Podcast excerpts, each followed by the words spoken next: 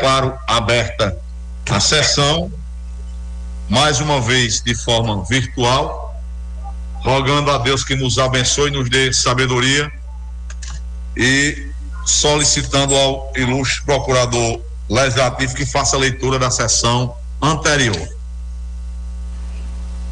Boa noite a todos. As bênçãos de Deus, a nossa ata da sessão ordinária do dia 3 de março de 2021. Ata da sessão ordinária realizada no dia 3 de março de 2021, às 19 horas, em modo virtual, através da ferramenta do Google Meet em sessão ordinária, presidida por Arthur Araújo Filho. Nesta data compareceram os seguintes vereadores: Arthur Araújo Filho, Márcia Roberto Rezende, Fabrício Bezerra Lima, Juliano Dantas Veras, José Souza Fernandes, Rogaciano Araújo da Costa, Domelice Dutra Marcolino, Joiciene Lúcio da Silva e a Ciara Dantas Enéas. Havendo colo legal, foi declarada aberta a sessão pelo presidente que autorizou a leitura da ata da sessão anterior. Após a leitura, foi submetida em discussão e, não havendo qualquer retificação, foi posta em votação e aprovada por unanimidade. O presidente autorizou a leitura do expediente do dia, que contou com projeto de lei 014-2021 da, da vereadora Márcia Roberta Rezende Ramalho, que reconhece como serviços essenciais as atividades educacionais das escolas privadas de ensino infantil e fundamental.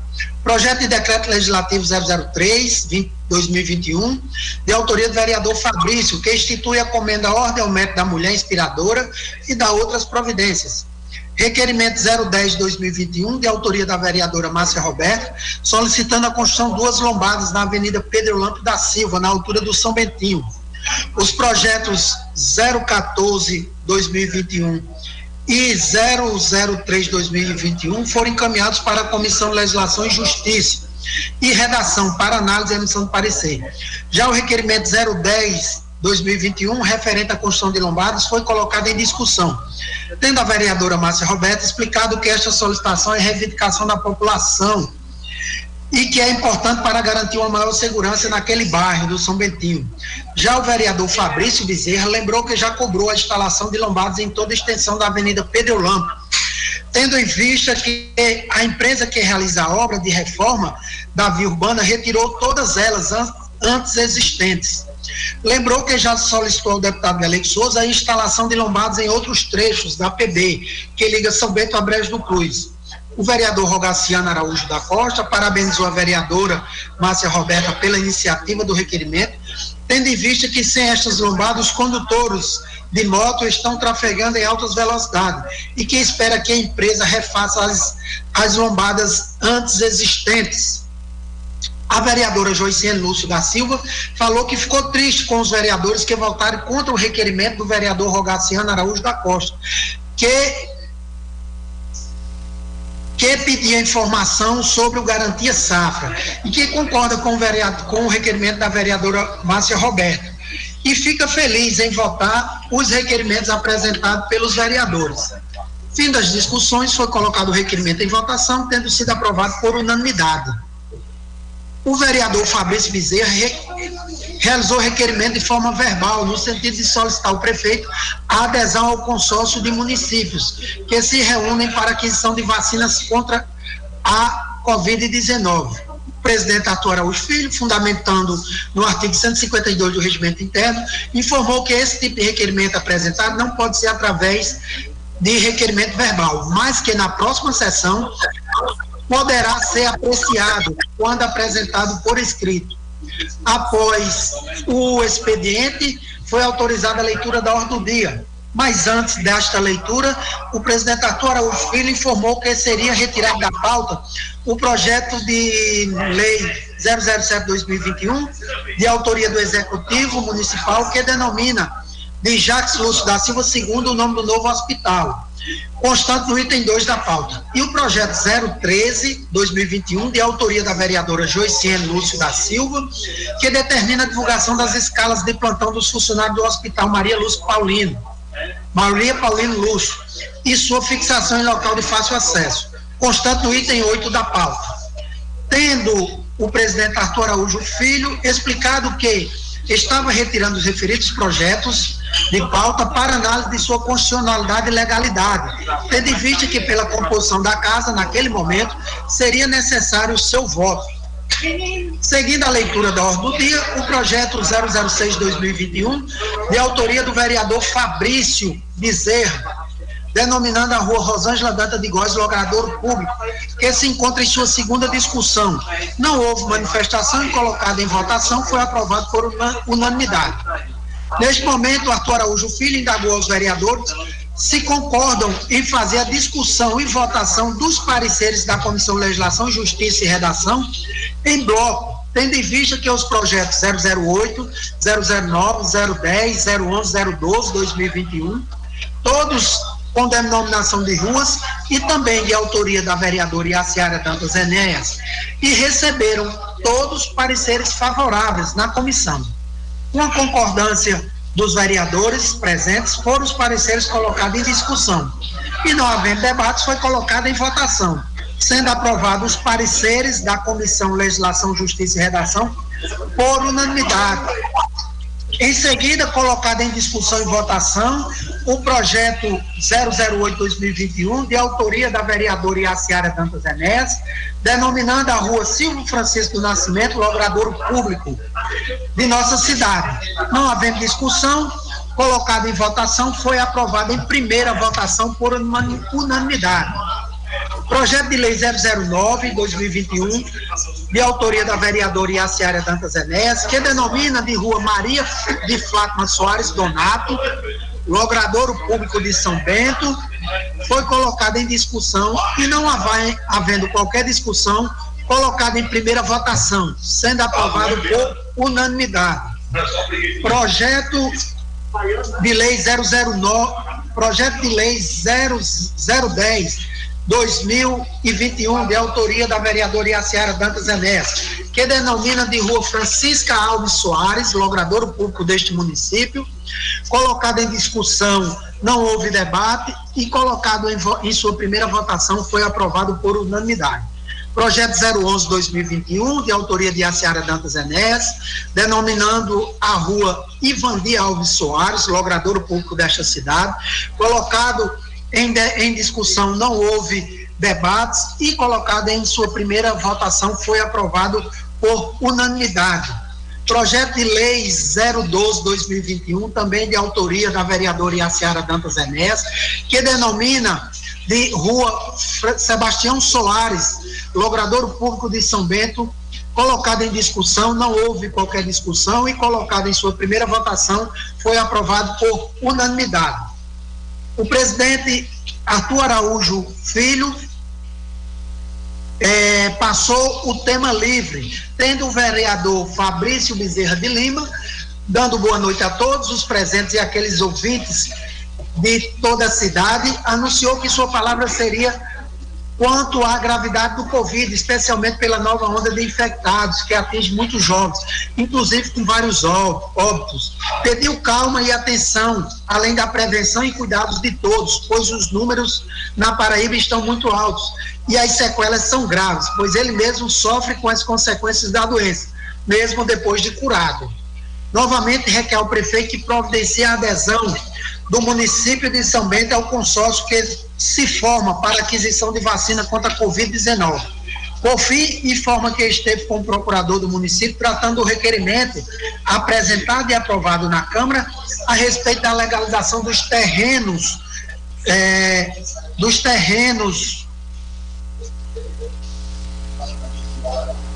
do município em posse de famílias carentes, tendo o procurador municipal Laio Rodolfo informado que o levantamento já está sendo realizado e que em breve será encaminhado projeto de lei para a Câmara de Vereadores, legalizando todos estes terrenos. A vereadora Joiciene Lúcio da Silva, usando a palavra como relatora da comissão especial que analisa as contas do prefeito do ano de 2004, informou que já foi feito o parecer das contas e deseja que seja lido e concluído o procedimento. Pediu ainda que o presidente da comissão especial, Rogaceno Araújo da Costa, que marque a reunião para a conclusão do processo. Tendo na oportunidade o vereador Rogaciano Araújo da Costa informado que já recebeu do procurador legislativo Jair Araújo de Souza o parecer da relatora Joiciene Lúcio da Silva, e que será realizada reunião da comissão especial na próxima terça-feira, 9 de março de 2021, para conclusão do processo e encaminhamento à presidência da Casa. Já o vereador Fabrício Bezerra solicitou ao presidente das comissões especiais que analisem as contas, que analise responsável pela análise das contas referente aos anos 2013 e 14 de Gemilton Souza da Silva, cópia dos pareceres do TCE e das, das referidas contas. Tendo o presidente Arthur Araújo Filho determinado a Secretaria da Casa que providencie as cópias dos pareceres solicitados pelo vereador Fabrício Bicudo e justificou a ausência dos vereadores Macarão de Suassuna Carneiro, Alexiandro Danta, José Garcia dos Santos e Jurandir Salvo da Silva. Por fim, informou que constará no livro de presença a realização da reunião virtual e a presença dos participantes e justificativa dos ausentes. Declarou encerrada aquela sessão ordinária. Para constar folha lavada presente ata por mim, Jair Araújo de Souza, procurador legislativo nomeado para secretariar os trabalhos, e pelos vereadores que assinam a lista de presença e faz parte integrante da presente ata. É a ata, senhor presidente. Senhoras e senhores vereadores, é, feita a leitura da ata, eu pergunto se há alguma retificação, alguma, algum acréscimo, alguma coisa que alguns senhores das senhoras desejem acrescer a ata ou retificar na ata.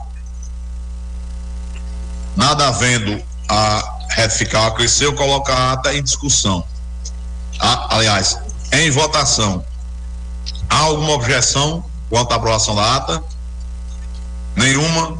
Aprovada unanimidade. Aprovada a ata, eu passo ao expediente do dia. Com a palavra o procurador.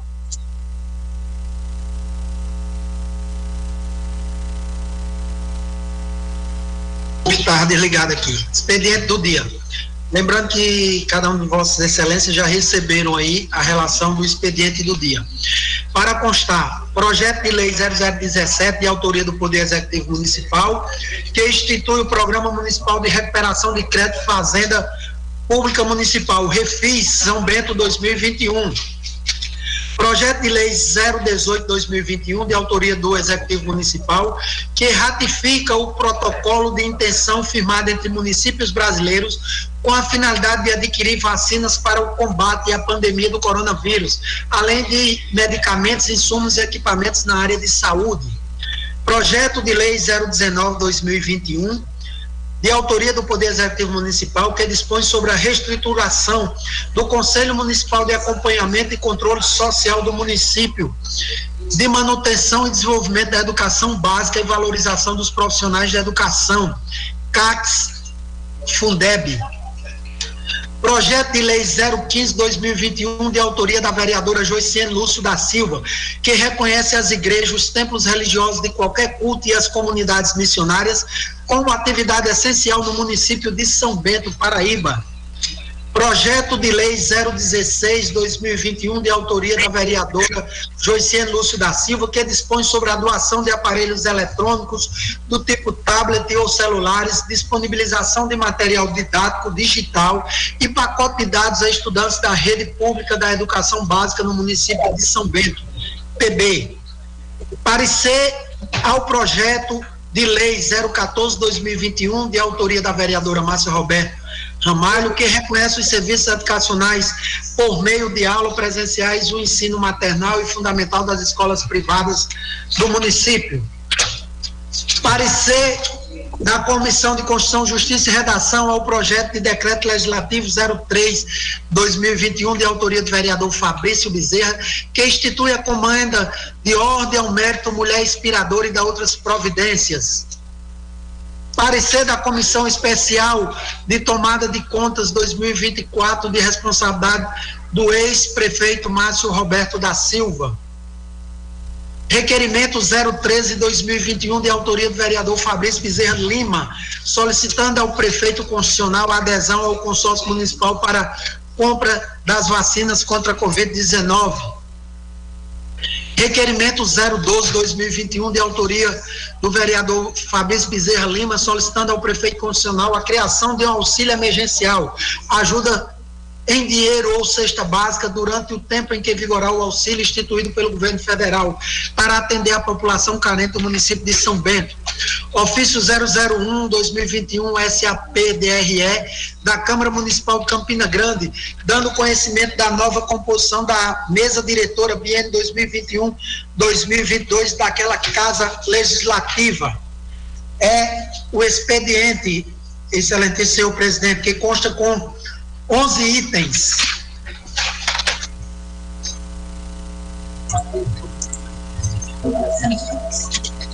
Bom, é, eu encaminho os projetos de lei 17, 18, 19, 15, 16, lei a ordem não numérica para seguir a ordem da, do roteiro, os itens, item 1, 2, 3, 4, e 5 do expediente do dia a, aos presidentes das comissões competentes para que sejam é, adotadas providências cabíveis nas reuniões competentes para para a questão da emissão de pareceres.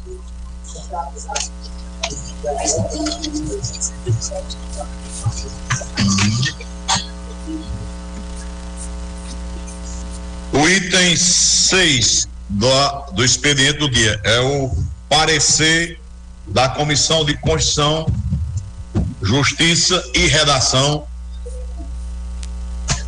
sobre o projeto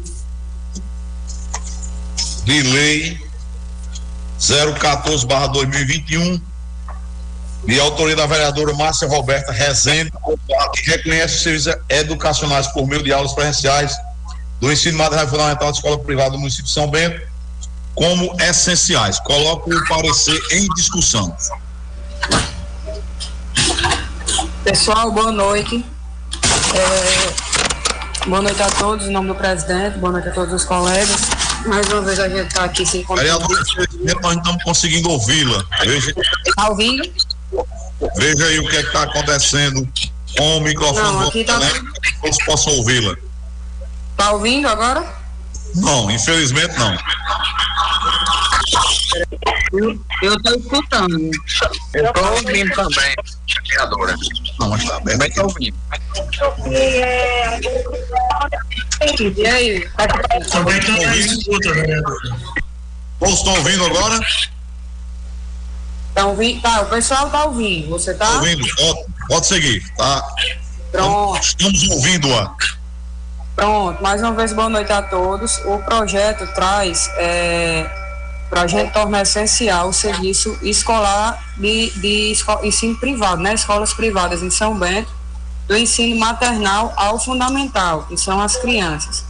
E foi um apelo de uma das diretoras, a gente passou por um ano 100% conturbado, onde houveram mudanças drásticas na vida de todo mundo, mas é um fato que isso é, deixou muito conturbado o crescimento e a educação dessas crianças, o qual eu sou exemplo, porque tenho uma criança em casa, meu sobrinho, é, diminuiu muito a interatividade, tanto psíquico como de desenvolvimento, fora da escola, e a gente também sabe que existem estudos que provam que nunca houve surtos nessa idade e nem escolas. Então é um projeto que traz, tornando esses serviços essenciais, claro, tomando, é, tornando com todas as medidas de proteção impostas pelo Poder Executivo. Então, vão entrar nessas medidas tanto os professores como os alunos, de distanciamento, de uso de máscaras, uso de álcool em gel, e, e é o ensino híbrido, não é todos os alunos,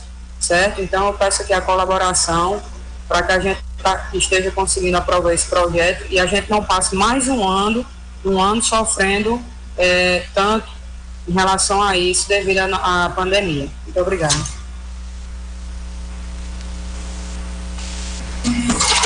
O parecer da comissão acerca do projeto da vereadora continua em discussão. É, é, presidente, é pela ordem. É, é, o, é o, esse parecer que, que nós estamos votando é, é, o, é o parecer do projeto ou é um, um requerimento da vereadora? Porque não, a, eu me confundo pelo parecer, que já fosse não, é o parecer. Bom, é o parecer da comissão é. é o seguinte, nós, como é, nós estamos seguindo como manda o regimento. O que é que o regimento diz? Que os pareceres, na verdade, têm que ser discuti lido, discutido no expediente do dia e os projetos na ordem do dia. Então nós estamos ah. assim, a prática ao a prática ao, ao regimento. Não, hoje a primeira sessão nós estamos fazendo isso para aos poucos a gente tá sempre nós estamos discutindo o parecer. Por isso a, a, a, o questionamento, presidente. Obrigado. À vontade. Mais algum vereador, vereadora quer discutir o parecer? Márcia, é, desculpe, é, cara colega, né? É, esse projeto, o projeto C, no caso, no caso vai ser a educação hídrica, né? Eles vão selecionar os alunos para terem menos alunos na sala e tomar aquelas providências que são necessárias, né?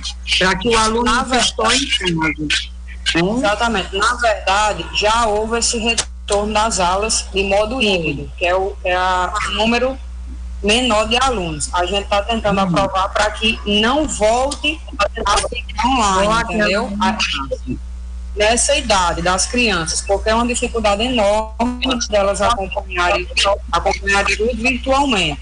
Mas já, já está acontecendo, é só para manter, para que não volte a ficar sem aulas presenciais, mesmo que de modo híbrido. Entendeu? Pronto, eu tenho um filho, Miguel, de, eu tenho até um testemunho para dar a respeito disso. Eu tenho um filho e o ano passado ele realmente não conseguiu é, assistir às aulas através do celular. E foi um ano perdido para ele. Entendeu? É, e tem uma filha que faz faculdade, e graças a Deus a universidade, a faculdade dela, a universidade dela aderiu a esse projeto, ela não, não pegou o Covid, lá foram tomadas todas as providências. E graças a Deus não atrasou o curso, ficou tudo bem. Que bom. Que bom mesmo. Obrigada. Obrigada. Mais algum vereador? Bom, antes de nós passarmos a votação, é claro que pelo regimento eu não posso discutir a presidência, mas não vou discutir, vou apenas ponderar uma questão. É, o governo do estado, é um decreto aí, eu falo que foi prorrogado até 26 de março, em relação às escolas privadas, o governo autorizou o ensino híbrido, híbrido, apenas híbrido, com todas as medidas. A gente tem que ter em mente a seguinte questão: em sendo aprovado, e eu não estou dizendo que não deve ser ou que deva ser, penso para ficar muito bem claro. Em sendo aprovado o, o projeto da vereadora Márcia, nós estamos no parecer, mas em relação ao projeto. Eu parecer o primeiro passo. Nós estamos dando um passo maior do que o governo do Estado. Porque se nós, enquanto poder legislativo, tornarmos a questão como serviço essencial e autorizarmos a abertura, a abertura, pelo que está no projeto, é integral. Dá todo, não híbrido como está no governo do Estado. Só para que todos os vereadores e vereadoras fiquem cientes. Então, não havendo. Pois não, vereador. É o seguinte, doutor Arthur, no caso dos projetos, dependendo do Estado. No caso, se a bandeira de São Bento mudar, o projeto fica inválido, porque a gente tem que obedecer a lei maior, não é? O, o, na questão da Covid, tem a seguinte questão, que a gente tem que ponderar sempre. O Supremo Tribunal Federal diz que, em matéria de saúde, medidas restritivas do Covid são medidas na área de saúde. E, de acordo com o artigo 22 da Constituição, em matéria de saúde, a, a competência é concorrente dos estados, da União dos Estados municípios. Ou seja, respeitadas certas regras constitucionais, é claro, o município de São Bento tem autonomia assim como todos os municípios, né, só de São Bento, claro. Os, os municípios têm autonomia para definir regras de restrição mais brandas ou mais profundas do que o Estado e a União. Então, neste caso aqui, nós estaríamos estabelecendo por lei uma regra mais profunda do que o do Estado. E em matéria de saúde, como a concorrência é, como a competência é concorrente, nós não estaríamos, neste caso, submisso à, à decisão do Estado.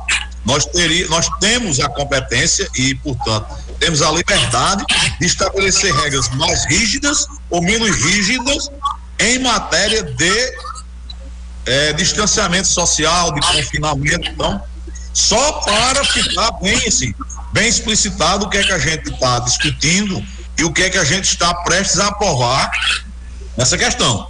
Porque o decreto do governo do estado que é, é, publicado hoje, que prorrogou aquela restrição de semana atrasada, do dia 10, que era, aliás, do dia 10 não, que veio até o dia 10, ou seja, até hoje, o, de, o novo decreto é o 41086.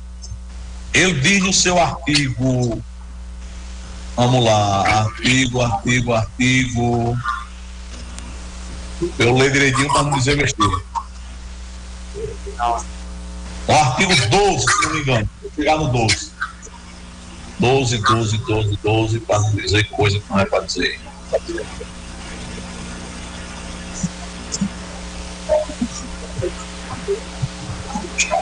Não, não é 12, não é 11.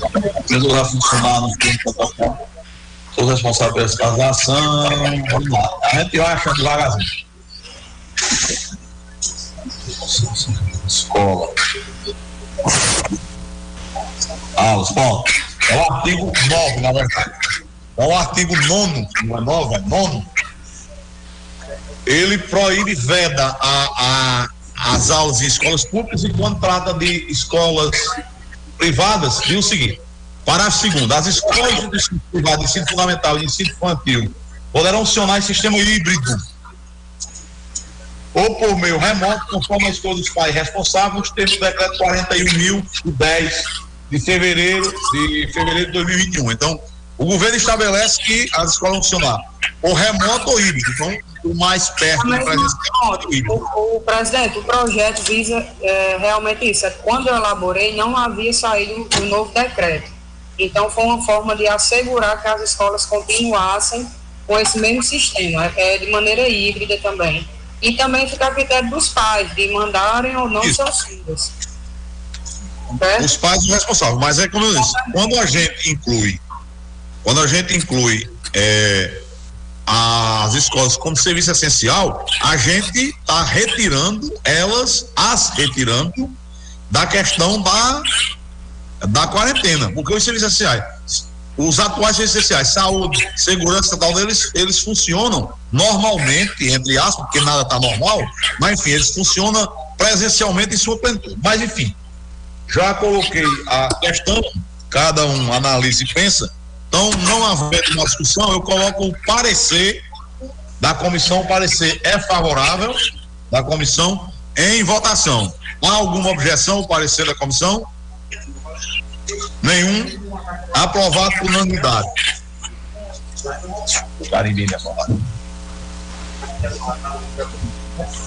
O item 7 é o parecer da comissão no decreto legislativo 003 barra 2021 de autoria do vereador Fabrício Bezerra Lima. O parecer foi favorável. O parecer está em discussão.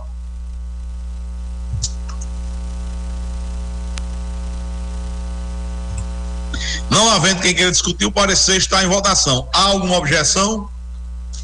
Nenhuma. O parecer tá, foi aprovado na unanimidade.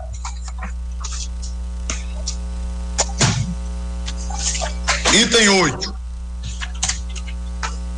É o parecer da comissão especial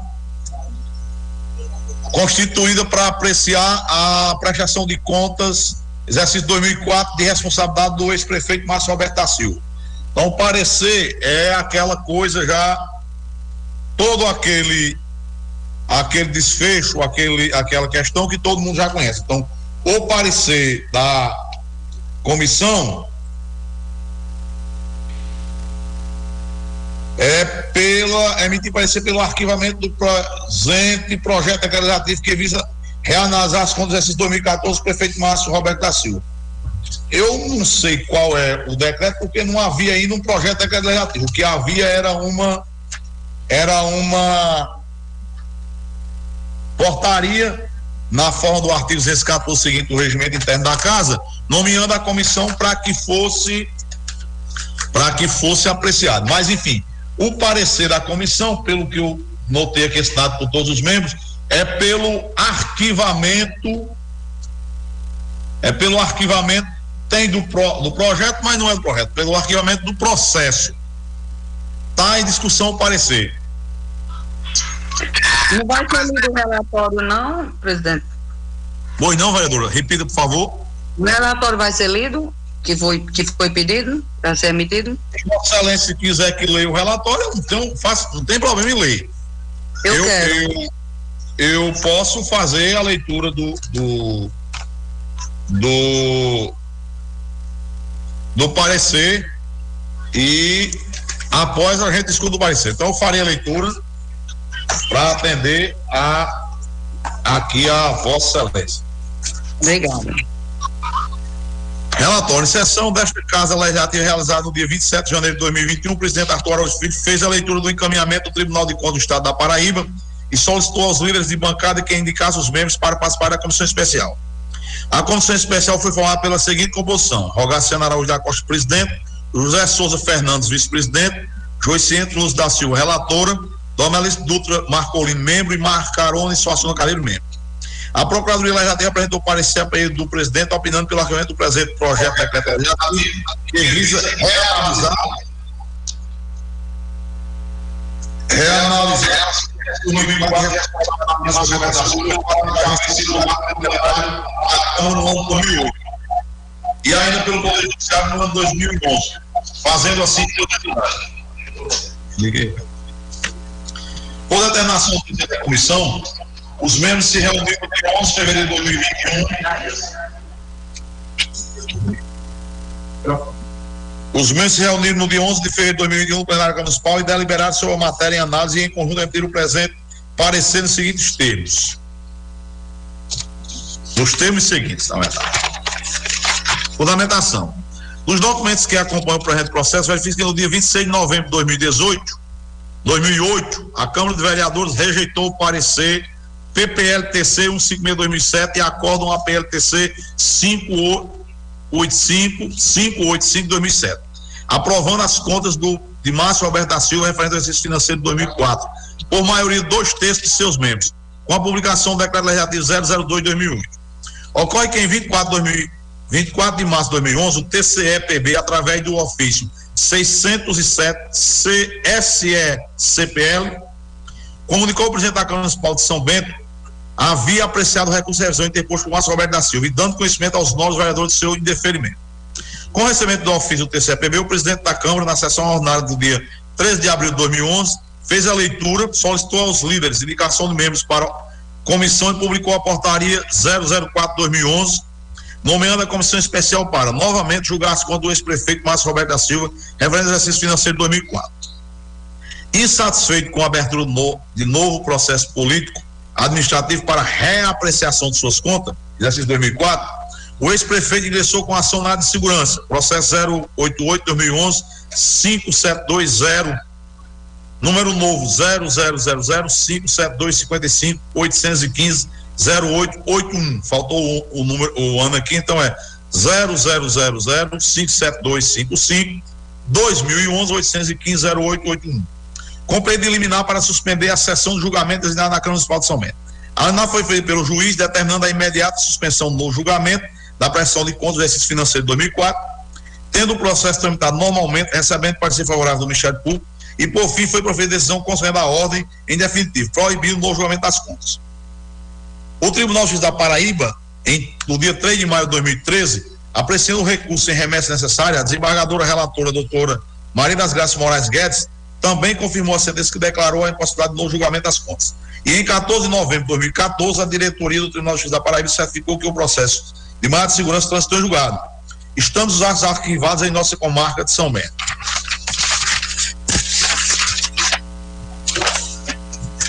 Obrigado, Arthur.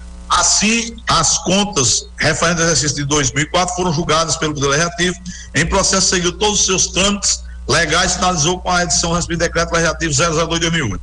Também a Justiça proibiu a realização no julgamento das contas referentes ao exercício de 2004 em ação de segurança, impedindo definitivamente que a Câmara realizasse outro julgamento administrativo da prestação de contas.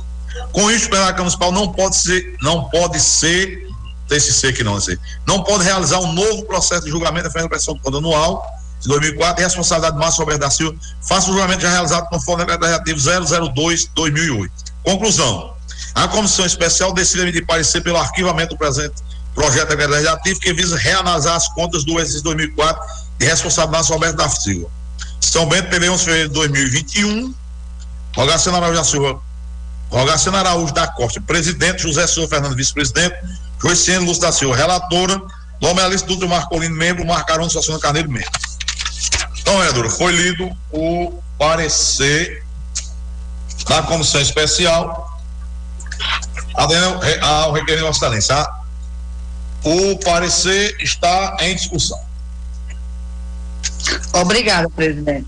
É, eu, eu recebi, né, juntamente com, com outros vereadores, e fui, fui relatora, né? No caso, a gente analisou e viu que não tinha que votar, como a gente já sabia, né? As contas já tinham sido votadas e o nosso parecer, no caso, o, foi pelo arquivamento, que já era esperado. A comissão votou pelo parecer, foi feito o relatório e a única coisa que eu, que eu queria dizer aqui é que é, como no primeiro dia, que eu fiquei perguntando e perguntando e perguntando, porque que estava indo para votação, já que, que não tinha motivo, no primeiro não, no segundo, né, no, na segunda vez que foi falado sobre esse assunto, eu continuo ainda sem entender, né? Então, já está resolvido o problema, um problema a menos, né? Uma organização a mais, e fica e fica aí na história para que isso não aconteça mais, né? Tá tudo resolvido, né? Erros acontecem e é bom, é bom que a gente não cometa, não comete, né? Quando a gente comete um, não comete outros. Não estou dizendo com o presidente, estou dizendo com, com, com quem não arquivou, né? No caso, obrigada. Ficou tudo foi mudo agora ninguém, como ninguém mais se manifestar, eu, eu me manifestarei. Só para é, explicar à vereadora Joiciane e a todos os vereadores e a todos os que nos ouvem, a vereadora muito bem disse, esse processo deveria ter sido arquivado em 2015, pelo que eu, pelo que eu li aqui do relatório, e creio fielmente nele, que foram analisadas todas as coisas, esse processo transitou em julgado no dia 14 de novembro de 2014, no Tribunal de Justiça porque o, o ele foi remetido lá pelo, por força da remessa necessária e foi julgado lá. Transitou em julgado lá em novembro de 2014. Ele certamente chegou aqui em São Bento, na comarca, como gente tem recesso no ano, deve ter chegado em 2015. Então, 2015, 16 nós tivemos uma presidência de Câmara, 17 e 18 nós tivemos uma presidência, 19 e 20 nós tivemos uma outra presidência. Não estou aqui atribuindo diretamente a culpa aos presidentes. O que eu tenho para esclarecer a todos é o seguinte: qualquer um que tivesse o mínimo de boa vontade de resolver as coisas, de seriedade com a coisa pública, chegasse aqui em primeiro, em 4 de janeiro, que não foi em primeiro, primeiro eu não fui olhar, em 4 de janeiro, como eu cheguei, e pegasse os nove volumes desse processo, chegaria à mesma conclusão do que eu, porque depois de 2014 pra, até 2021 são sete anos. Após sete anos, o, o, a pressão de contas continuava ali os é, nove volumes, um em cima do outro, com a ofensa do Tribunal de Contas mandando que elas fossem apreciadas pela casa. Sem nenhum único documento, eu repito, um único. A última página do nono volume é exatamente a, o ofensa do Tribunal de Contas, sem nenhuma, nenhum documento que dissesse que houve um julgamento anterior, sem nenhum documento que dissesse que houve um mandado de segurança, sem nenhum documento que dissesse que houve uma decisão transitada e julgada, enfim, sem documento nenhum. Então, eu não procurei o que fazer porque não tinha o que fazer, porque eu tenho muito o que fazer e sei que os vereadores têm muito o que fazer. Eu não procurei chifre e cabeça de cavalo, porque eu sei que outros bichos têm chifre, cavalo não tem. Talvez o cavalo de dois pés, que diga isso, tenha, mas os cavalos de quatro patas eu sei que não tem chifre. E nem foi para querer ser sabido, não, que isso aí não mostra, ninguém sabe, não, mostra que o cara é besta. Eu fui enganado porque confiei, achei que meus colegas anteriores como presidente tinham feito a coisa certa como eu procuro fazer. Então, não tinham colocado nenhum documento porque não tinham. Agora, o próximo presidente, vereador Macaroni, e qualquer um outro presidente que vier aqui pela frente, quando pegar esse processo ali arquivado dentro, da, dentro do arquivo da Câmara, não vai ter a menor dúvida. Porque esse, esse processo aqui, enorme, com mais de 50, 60 páginas, com portaria, com decreto, com tudo quanto foi decidido, inclusive com a decisão dessa comissão agora, que trabalhou muito bem, inclusive com a decisão da justiça, vai estar junto com o processo. Quando o cara olhar a última página do processo, vai ver que ele já foi julgado, já foi arquivado, por que foi arquivado, quando foi arquivado, por determinação de quem foi arquivado. Então, era só isso que eu gostaria de esclarecer para que todo mundo fique sabendo como ocorreu em relação a isso aqui. E por isso, já diante do que a vereadora disse, se é verdade, ela tem 100% de razão, para não cometer a mesma falha, aquelas três prestações de conta que eu anunciei a Vossas Excelências, eu não me esqueci dela não, e nem as guardei não. Elas estão aqui porque a Secretaria da Casa está terminando de verificar, uma por uma, todas as atas, desde que elas chegaram na casa até hoje, para a gente saber quem foi votada e como foi votada e quem não foi. Repito uma vez, são três prestações de contas que estavam aqui em berço esplêndido, muito bem deitados em berço esplêndido, mais bem deitado do que é, a gente está hoje, e para que não aconteça a mesma falha, o mesmo erro, e para que eu não seja acusado de procurar chifre em cabeça de cavalo, mais uma vez, como eu disse que os únicos cavalos que têm chifre são aqueles de duas patas, que usam é, a, o espaço que tem para começar besteira e falar mal das pessoas e dizer o que não sabem, querer dar aula do que não entendem. Então, para não cometer a mesma falha e não fazer procurar chifre na cabeça desses cavalos, eu estou aguardando que a Secretaria da Casa verifique todas as atas, verifique uma por uma. Vai ser suficiente só olhar por cima, né? é para verificar as atas para a gente colocar para frente aqueles, para frente se for o caso. E se não mandar arquivadas aquelas três, aquelas três pressões de contas que eu apresentei a Vossa Excelência anteriormente e que está em ata. Então, encerrada a discussão, eu coloco o parecer em votação. Há alguma objeção ao parecer da comissão que foi lido anteriormente? É, presidente? Pois não, vereador Fabrício. É, antes de, antes de, de, colocar o parecer em votação, eu queria só fazer uma colocação. É, é. O que a vereadora disse e o que Vossa Excelência, o Vossa Excelência acerca do, do fato que gerou uma, uma, uma, um, uma vou dizer, não vou dizer nenhuma problemática, mas gerou um mal-estar aí até entre os próprios vereadores, porque é, eu escutei o, o, a explicação de Vossa Excelência, mas eu acho que Vossa Excelência teria que ter feito tudo isso antes de colocar em votação para ter evitado todo, toda essa celeuma. E também quero aqui é, me declarar suspeito e não poder votar no, no, no, no parecer, nem a favor nem contra. Acho que o artigo 69 é o 59. Só era isso, presidente. É, aproveitando a lembrança que o vereador Fabrício me fez, gostaria de repetir o que eu disse lá atrás, não mudei ideia não.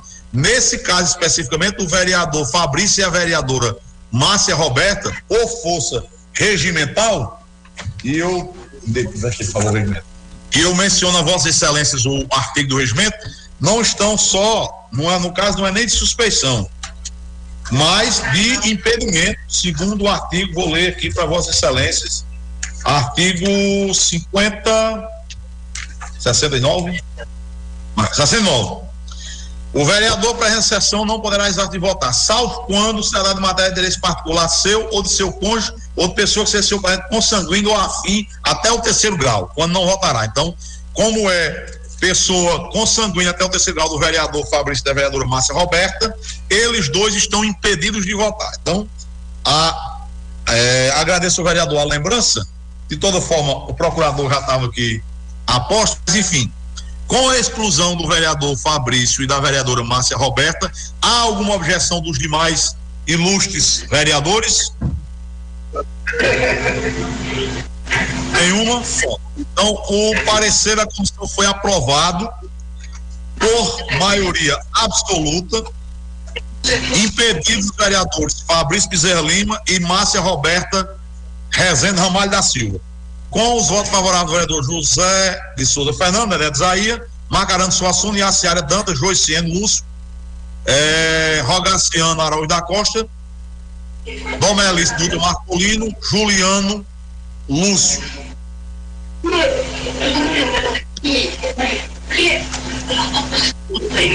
Vamos ao item 13 da pauta. Requerimento 003/2001 de autoria do vereador Fabrício Bezerra Lima, solicitando ao prefeito uma adesão ao consórcio dos municípios para a compra de vacina contra o Covid-19. É, o parecer requerimento é discussão. Boa noite, presidente. Boa noite, colegas vereadores e, e vereadoras, a todos que nos escutam pela Rádio Solidária, pela pelos meios de comunicação que nos transmitem. É, esse requerimento é, perdeu o objeto, é, no sentido de que eu vendo aqui a, a, a no, expediente do dia que o prefeito já enviou o, o um projeto que para esta Câmara autorizá-lo a fazer parte do consórcio de municípios para eventualmente a eventualmente no futuro comprar, fazer a compra das vacinas. Então o parecer perde o objeto, mas foi bom que, que eu ter lembrado, ter lembrado na última quarta de, de, de fazer essa cobrança, essa solicitação.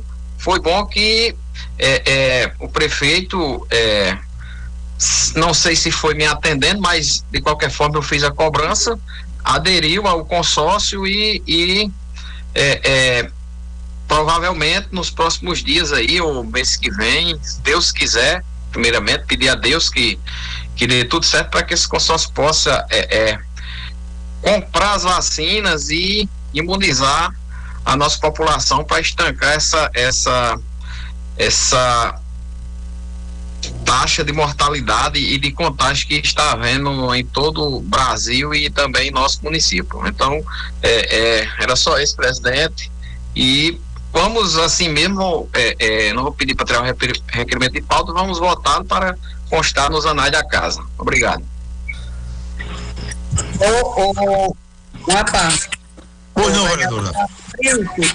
Quando foi que ela aderiu a esse, a esse consórcio?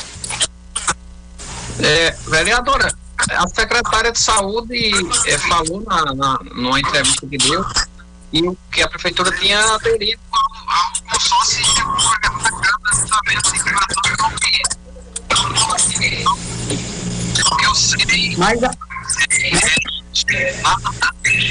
eu também não tenho um projeto ainda. Mas ainda podia pegar o trem atrasado, porque esse, esse consórcio é, já estava feito e já estava tudo comentado, assim, né? Em todas as redes sociais. Podia entrar atrasado, pegar atrasado, voo.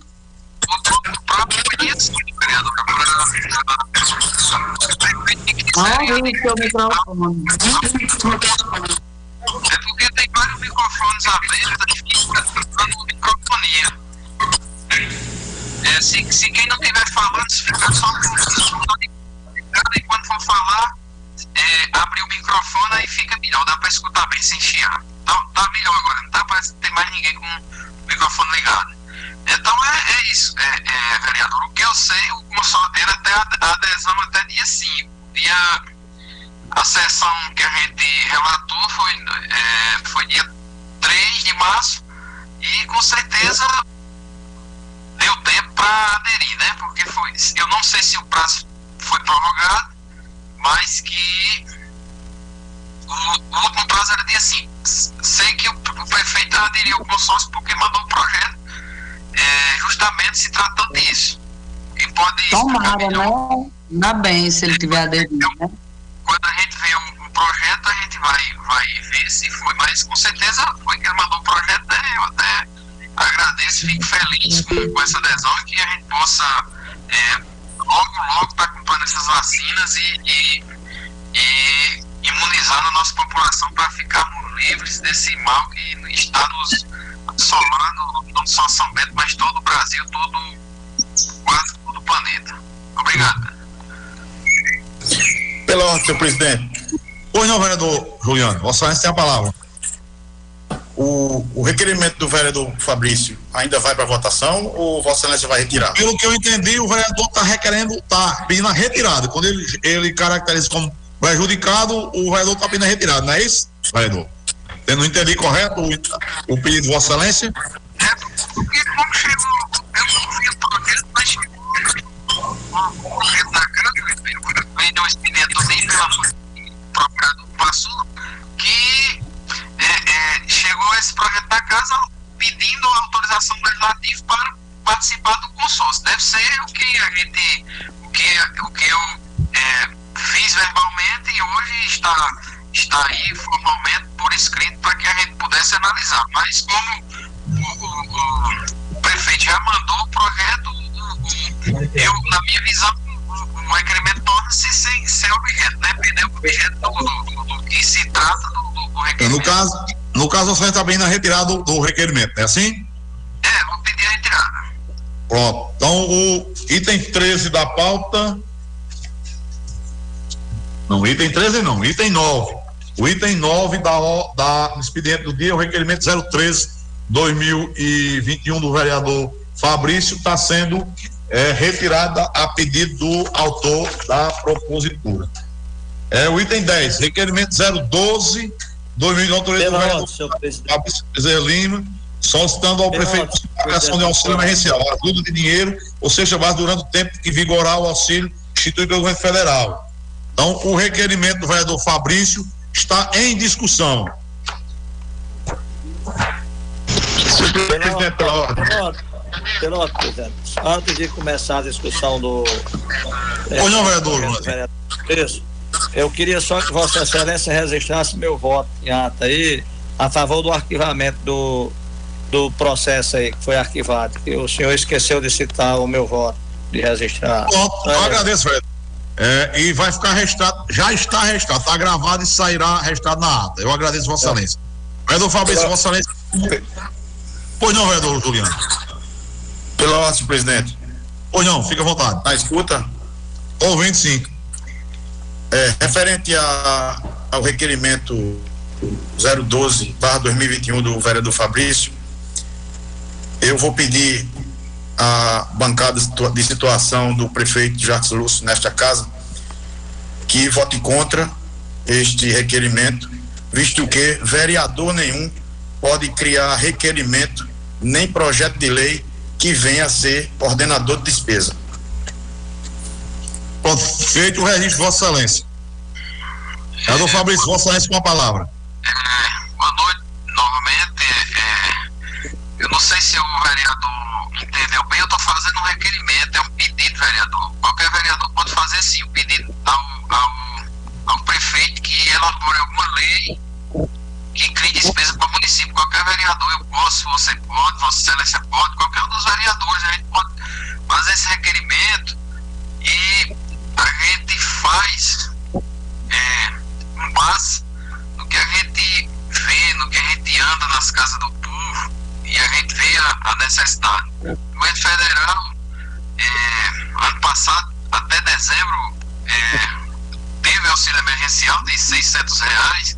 Algumas famílias, é, chefes de família recebiam até 1.200 reais. Isso colaborou muito com a, a a população para que tivesse uma renda extra. Muitas das pessoas, muitos dos cidadãos do Brasil, e principalmente a gente está falando de São Bento, perderam o emprego com, com, essa pandemia e o auxílio beneficiou muito. Está sendo criado novamente.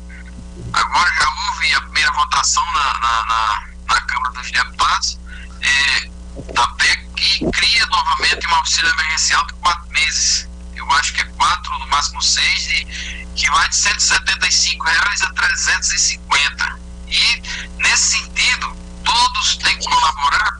Eu apresentei um requerimento solicitando do prefeito que, se possível, é, mande o projeto para esta casa e, e para que a gente possa votar se a prefeitura tiver condições, que eu acho que tem, de fazer doação de pelo menos cesta básica para algumas famílias que estejam cadastradas no, no, no, no, cadastro social de, de, de, de, vulnerabilidade social, possam receber uma ajuda em dinheiro de 10 reais, de 20, de 30, de 40, de 50, é, é uma cesta básica no valor de 50 ou 100 reais, 80 reais. E isso vai ajudar muito. Tem muita gente passando precisão e passando necessidade nessa cidade. Eu, eu vejo, tem pessoas que vêm na minha casa, é, é, vereador, vem aqui na minha casa, me liga, pede, pede, pede uma ajuda para pagar uma fatura, para pagar uma para fazer uma feira, feira.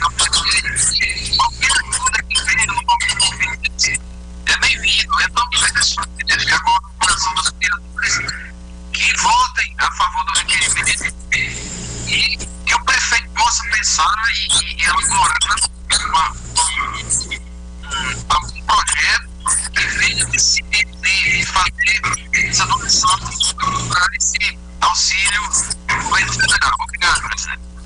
Pela ordem, presidente, mais uma vez. Pois não, vereador, Vossa Excelência com a palavra. É inconstitucional o requerimento de Vossa Excelência, como eu já disse, vereador não pode, de forma alguma, criar requerimento ou projeto de lei que venha a ordenar despesa. Não cabe ao legislativo ditar escolhas em atos do Poder Executivo, em respeito ao princípio da separação de poderes. Então, mais uma vez, eu peço aos vereadores que compõem a base de situação para votar contra o requerimento de Vossa Excelência.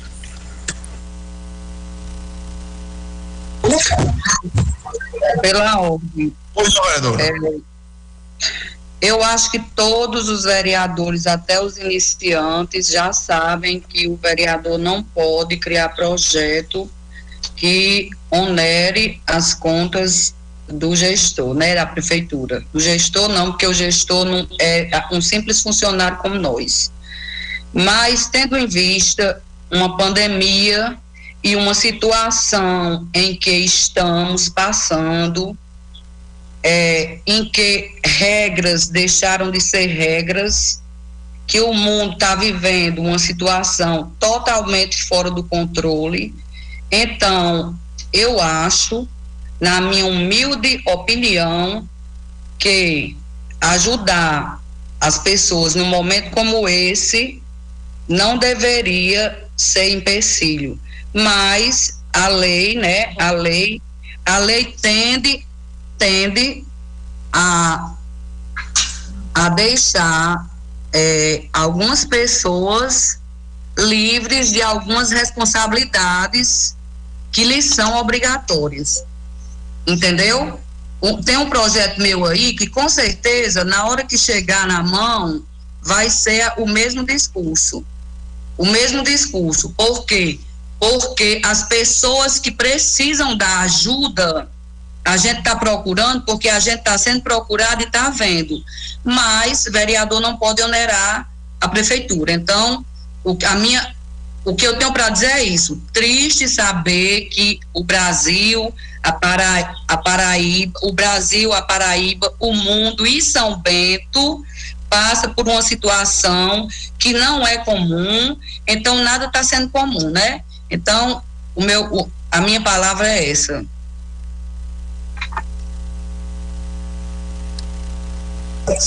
Mais alguém quer se manifestar? Então, o requerimento 03/2021 de autoria do vereador Fabrício Bezerra Lima requer que seja solicitado ao prefeito, não, não, perdão, que é o 13 foi tirado de, foi pedido é, retirada pelo autor. É o 012, requer que seja solicitado ao prefeito constitucional criação de auxílio emergencial. Ajuda em dinheiro, ou seja, base durante o tempo que vigorar o auxílio pelo governo federal para atender a população do nosso município. O projeto está em votação. É, no caso, como houve a orientação do vereador Juliano pela bancada na votação, nós vamos ter que, no nosso sistema aqui, fazer o, a votação nominal, para a gente saber quem vota contra quem vota a favor, já que vai ter objeção. Então vamos começar aqui pela, pela tela. Estou escolhendo não, estou aqui vendo pela tela. Então a vereadora Márcia Roberta, vota sim ou vota não? Tá desligado o microfone, vereador. Oi, tá ouvindo? Agora sim. Eu voto especificamente nesse projeto não, pela, pelo fato do que a vereadora Joiciane já pôde explicar, que eu concordo, como também o vereador Juliano, mas que a gente sabe que é inconstitucional, infelizmente. Mas deixo aqui é, o pedido já aberto para que algo seja feito e, em termos de poder auxiliar as famílias em São Paulo. Vereador, vereador Deleto Isaías.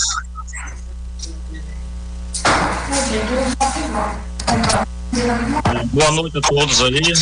É, eu como faço parte aí da, da liderança do prefeito, a minha votação é não também. Vereador Jurandir. Boa noite. É, eu voto a favor, apesar que isso não é um projeto de lei que o colega vereador Fabrício apresentou, mas é um pedido ao executivo que elabore um projeto nesse sentido aí. O meu voto é sim. Vereador Marcarone. Eu voto não. Vereador Iaciara.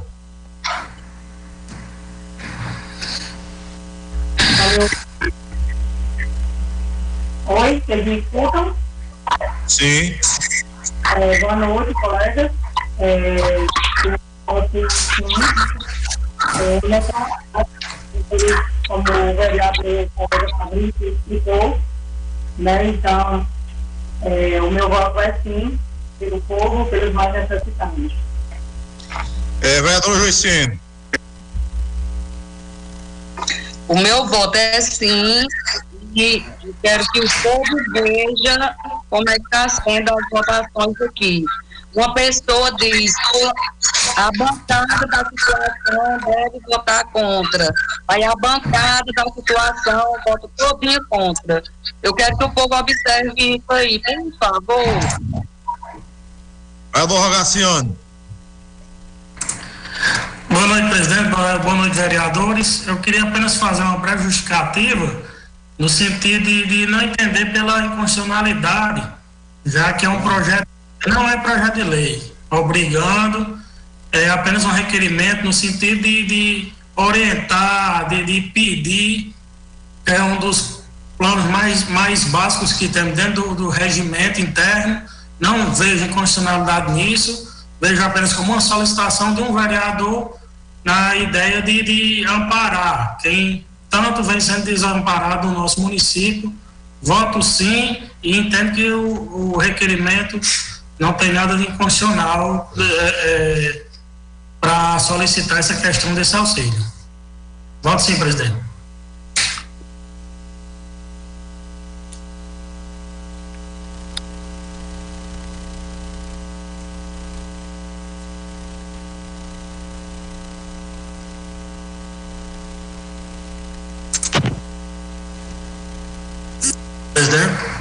Entrar. Tá doido? Pode entrar, a Bruna Fonseca tá aqui. Não, não tá ali? Não. Ela vai estar nos ouvindo? Estou ouvindo. Bruna Fonseca, ela tá ouvindo. Não é no cara ali, não. Mas o Fabrício, o microfone você tá desligado. Agora sim. É. É mesmo, sai daí, É, presente? Confusão, vereador. É, é minha vez de votar? Como é? É minha vez de votar? Sim, sim, vossa excelência com a palavra. Que tem o, o outro embaixo é, é que. É, é que. Então nós vamos deixar a casa dele. A Câmara de poder apresentar um requerimento agora, porque que, que tem nessa casa cria despesa. Todos, todos eles. A gente faz um pedido, uma solicitação para fazer um quebra-mola, para tapar um buraco na rua, para calçar uma rua, todos eles é, eram despesa. E eu, eu não sabia, sinceramente, eu, eu, eu fiquei é, é, constrangido com essa, com esse, esse, essa tese do documento seja inconstitucional são únicas coisas que o vereador fazer ainda devido à legislação não permitir. A gente só pedir o requerimento disso. Então, não está nada no telefone, ele está dando nada. E peço, e peço o, a, a bancada de, de, de oposição assim. Obrigado, presidente. Vereador Juliano, como vota Vossa Excelência? Já justifiquei e continuo com meu pensamento, o projeto, o requerimento é inconstitucional. Aqui. E voto não. Vereador Domelis, como é que vota Vossa Excelência?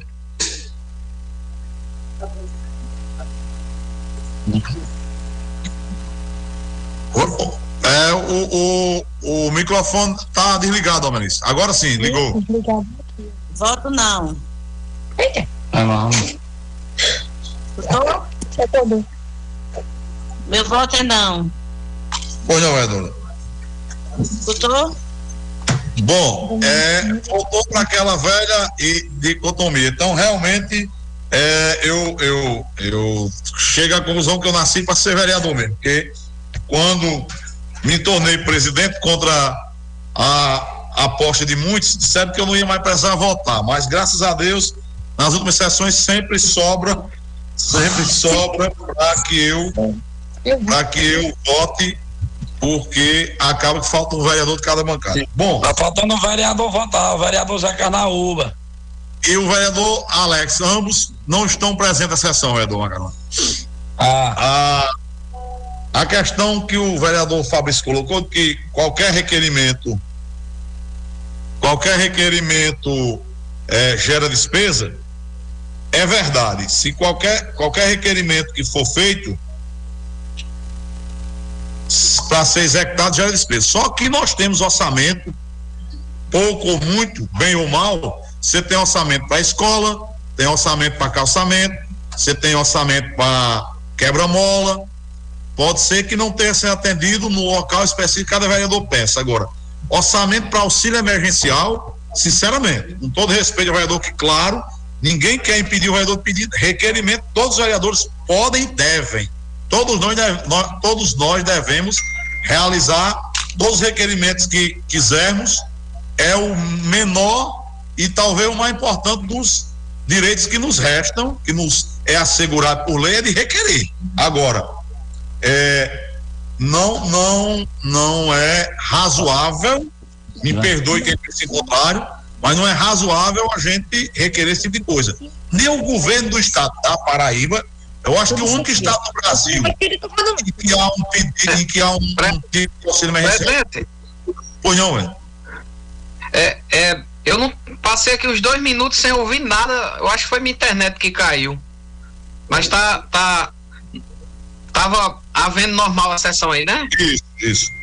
Tá, é, tá bom. Vamos lá. É, é, o único, o único a única unidade da federação que está tendo algum tipo de auxílio em relação a isso, fora o governo federal, é o estado de São Paulo, que não se compara. Né? Então, é, me valendo da prerrogativa, me valendo pela prerrogativa é, do regimento interno, eu vou desempatar a votação pela reprovação do requerimento, pela não acolhimento do requerimento, pelo voto não, e declaro o resultado. O requerimento do vereador Fabrício foi rejeitado por seis votos a cinco com o voto de desempate da presidência da mesa nessa noite. O item é, 11 da pauta, da ordem do, da, da, do expediente do dia, melhor dizendo, é o ofício 001-2021 da Prefeitura de Campina Grande. Então, são nossos colegas da Câmara, são nossos colegas lá de Campina Grande, comunicando aqui a, a mesa diretora. Então, é o ofício 001 barra 2021. De janeiro de 2021. Mil reais, né? A vereador da Câmara Municipal de Campina Grande, relativamente ao biênio 2021-2022. Presidente, o vereador José Marinaldo Cardoso, do Republicanos. Primeiro vice-presidente, a vereadora Eva Eliane Ramos dos Santos, do PSD. Segundo vice-presidente, o vereador Saulo Messias Garcia Ribeiro, do PSD. Terceiro vice-presidente, a vereadora Valéria Silva Aragão, do PTB. Primeiro secretário, o vereador Saulo Gonçalves Noronha, do Solidariedade. Segundo secretário, a vereadora Josilene Maria de Oliveira, do PCdoB. E o terceiro secretário, o vereador Valdemir Mendes Santana, do DEM. Então, era o ofício que nós recebemos do, da Câmara de Campina Grande, nos comunicando da, da composição da mesa. Então, com esse ofício, eh, nós esgotamos a, o expediente do dia e passamos já de imediato a ordem do dia. Então, o item 1. Um, Ô, senhor presidente. Da ordem. Pois não, vereador. Oi. Pois não, vereador. Vossa Excelência tem a palavra. É, é, senhor presidente. Você poderia me agora sim, agora agora agora estou escutando bem. Você poderia me passar a votação como foi que ficou aí do, do de Fabrício? Do... Requerimento. Do, do requerimento, vereador Fabrício. É, o requerimento foi rejeitado por seis votos a cinco, com um voto de desempate da presidência da mesa. Ah, ok, Vou obrigado. botando na hora aqui. Tava- Que coisa toda, olha aí. Mas tá dia 22, É. não é dia que? Ganhando de 1 a 0 pagar não sei quanto. É, vamos passar a ordem do dia. O primeiro item da ordem do dia, segundo o roteiro que Vossa Excelência receberam previamente, é o projeto de lei 014-2021, de autoria da vereadora Márcia Roberta Ramalho Rezende, que reconhece os serviços educacionais, o meio de aulas presenciais no ensino Fez o gol, eu devia eu não botei. O projeto está em sua primeira discussão. Tá bom. Pessoal, eu vou falar brevemente, até porque eu discuti na hora do parecer, me confundi, acabei discutindo, mas eu acho que deu para todo mundo entender. É, o representante também falou sobre, mas a questão é simplesmente assegurar que as aulas de modo híbrido continuem havendo, que não haja paralisação também nessa questão. Os, é, do maternal e ensino fundamental de escolas privadas. Obrigado. O, proje o projeto da vereadora continua em discussão.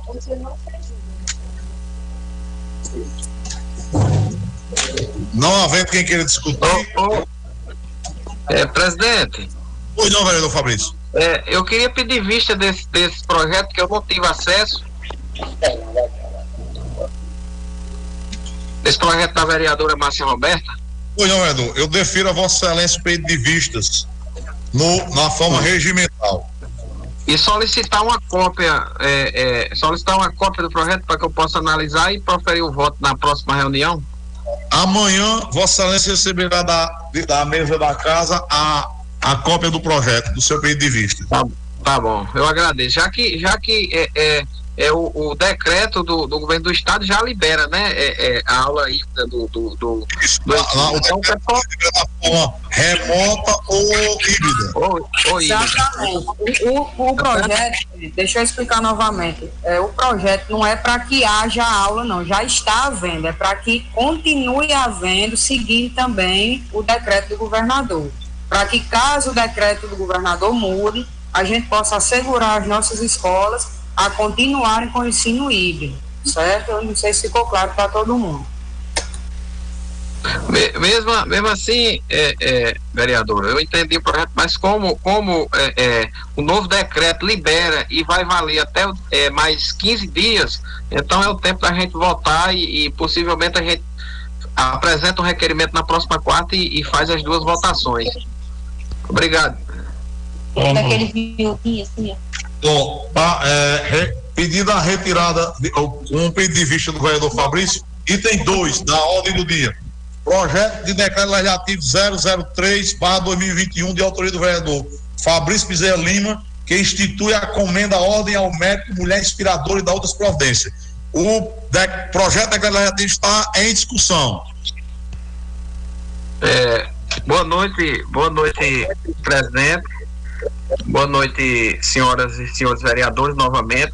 Primeiro, antes de votar esse projeto, eu quero é, saudar a todas as mulheres, a todas as vereadoras do, da, desta casa, a vereadora Domelícia, a vereadora Iaciara, a vereadora Márcia Roberta e a vereadora Joiciene, saudar todas as mulheres são betenses as, e a todas as mulheres do Brasil e aqui nos, nos, nos ouve nesse momento. É, esse projeto visa nós homenagearmos mulheres inspiradoras, mulheres que estão à frente do seu tempo em todos os segmentos da sociedade. Como tem em São Bento várias mulheres que se destacam em, em, em diversas, nas mais diversas áreas, na, no serviço público, no serviço privado, no esporte, na, na música, na, na, é, é, na área cultural. Esse projeto visa, eu não sei se todas é, vossas excelências receberam o, o a cópia do projeto, mas ele, ele visa cada vereador, uma vez por ano, na primeira semana de março, que é a Semana da Mulher, que antecede o dia 8 de março, que é, é o Dia Internacional da Mulher, esta casa homenagear 13 mulheres de nossa cidade, ou de pessoas até de fora que contribuam e que inspirem outras mulheres a, a, a a se destacarem em suas áreas. Então esta, esta, lei ela ela vai resgatar um pouco de, de, da história e vai fazer o reconhecimento desta casa às mulheres são bentenses ou não que se destacaram em suas áreas de atuação. Então, esta lei leva o nome da saudosa Ana Rita, que era a proprietária fundadora da escola decisão, eu acho que todos os vereadores conheceram, faleceu em 2018, mas foi uma lutadora, uma guerreira determinada, ela da, é da cidade de Belém de Brejo, mas que desde 1995 é, é, vivia em São Bento, ensinou, é, começou dando aula na, na, na, escola 29 de abril, que é, eu, é, eu acho que era de, de Dona Maria Nobre, depois fez concurso público e, e passou a ser supervisor educacional na, na, na, nossa cidade, onde era uma pessoa muito querida no meio da, da, da, da das pessoas é, é, da educação, da área da educação, e pessoas que, que a conheceram, eu, eu tive o prazer de conhecê-la, e ela realmente é uma, uma mulher inspiradora frente do seu tempo e lutou muito na área da educação. Se a educação de São Bento hoje é uma das melhores da região. É, é, se deve uma boa parte ao empenho, à dedicação, ao conhecimento que, que, que Ana Rita transmitiu a, a, aos alunos e também como supervisora educacional aos professores de nossa cidade. Então eu peço é, é, a cada uma de, de cada um de vossas excelências que, que, que votem a favor desse projeto. E, e findo aqui é, a minha fala, agradecendo a vereadora Carla Tatijano, que foi a mentora desse projeto, que ela apresentou, mulher inspiradora em, em, em São José de Brejo do Cruz. Eu findo agradecendo a ela e com uma frase que, que Ana Rita sempre dizia: seguimos em frente com nossa com nosso compromisso de continuar educando e construindo uma educação comprometida com a justiça social. Então, peço é, é, a Vossa Excelência que votem favoravelmente ao projeto. Muito obrigado, presidente.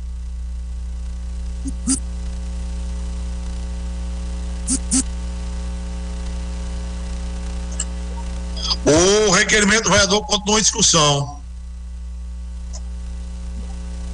Não havendo mais quem queira discutir, eu vou ponderar duas coisas, vereador. Vossa Excelência, todos os vereadores. O regimento interno da casa, está aqui o artigo 141, como foi transcrito. Constitui matéria de projeto legislativo, concessão de título cidadão honorário ou qualquer outra honraria ou homenagem à pessoa que reconhecidamente tenha prestado serviço ao município.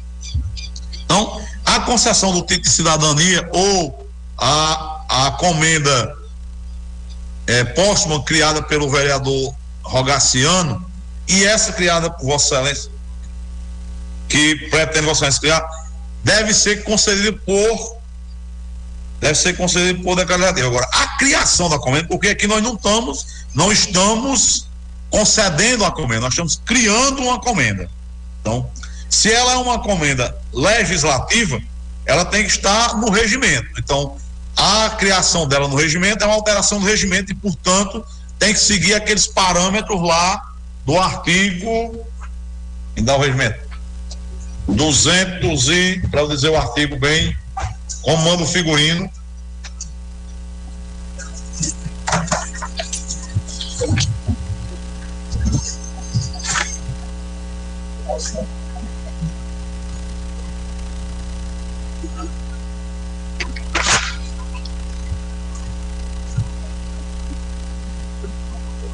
Artigo 263 do regimento.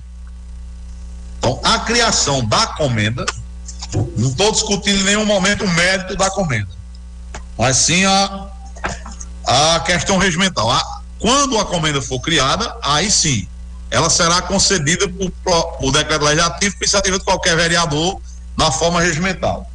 Mas a criação da comenda, ela tem que ser por meio de resolução na forma do artigo 263 do regimento que é que a gente pode fazer? Aí eu estou sugerindo a Vossa Excelência. Vossa Excelência pedir para converter o projeto na no, em projeto de resolução e nós seguirmos os termos do artigo 263. Então a gente manda para a Procuradoria da Casa e a Procuradoria Legislativa da Casa faz essa transformação e colhe as assinaturas necessárias, porque, como Vossa Excelência bem sabe, a, a, qualquer alteração no, no regimento interno, ele, a iniciativa tem que ser de um terço dos vereadores, da mesa diretora ou de comissão, ou da comissão de legislação, justiça e redação. Então, Vossa Excelência pode escolher. Não, retira e, eu, e o, o procurador converte o projeto legislativo em, em resolução e Vossa Excelência colhe a assinatura de um terço dos vereadores, nós demos uma tramitação regular ou Vossa Excelência pede a retirada do projeto e apresenta um novo. Então, do jeito que Vossa Excelência preferir, a gente segue. Para fazer a coisa como manda o regimento. Está desligado o microfone, Fabrício. É, pode, pode ser feita a, a conversão, é, presidente, sem nenhum problema. Eu estou é, retirando e encaminhando a Procuradoria Legislativa, já, tá, já vai ficar na ata aí, a determinação para que ela, ele, o procurador faça a conversão e aí Vossa Excelência colhe a assinatura de um terço e a gente segue o 263 do, do, do regimento. Sem nenhum problema, presidente. Conversão. É, nós vamos para a segunda votação daqueles projetos aprovados na sessão anterior. É o item, começando pelo item 3 da pauta. Então, são projetos de lei que foram aprovados na sessão anterior em sua primeira votação e nós vamos passar a segunda votação. Então, o primeiro deles é o projeto de lei 008-2021, de autoria da vereadora Iaciária Dantas, que denomina uma rua ainda sem denominação de Silvio Francisco Nascimento. Então, a, o projeto está em sua segunda discussão. Não havendo quem queira discutir, o projeto está em sua segunda Votação. Há alguma objeção? Nenhuma. Aprovado por unanimidade o projeto. Item seguinte. Item 4. Projeto de lei 0009. Também de autoria da vereadora Iaciária Dantas, que denomina de Maria de Fátima Soares Donato uma rua sem denominação na nossa cidade. O projeto está em sua, em sua segunda discussão. Não havendo quem queira discutir, declaro encerrada a discussão. O projeto está em sua segunda votação. Há alguma objeção? Nenhuma. O projeto está aprovado por unanimidade.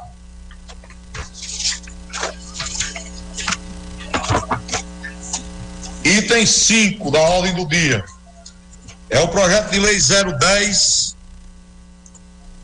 010 barra 2021, também de autoria da vereadora Iaciara Dantas, que denomina de Rua Francisca Alves Soares, uma rua ainda sendo nacionalizada. Em sua segunda discussão.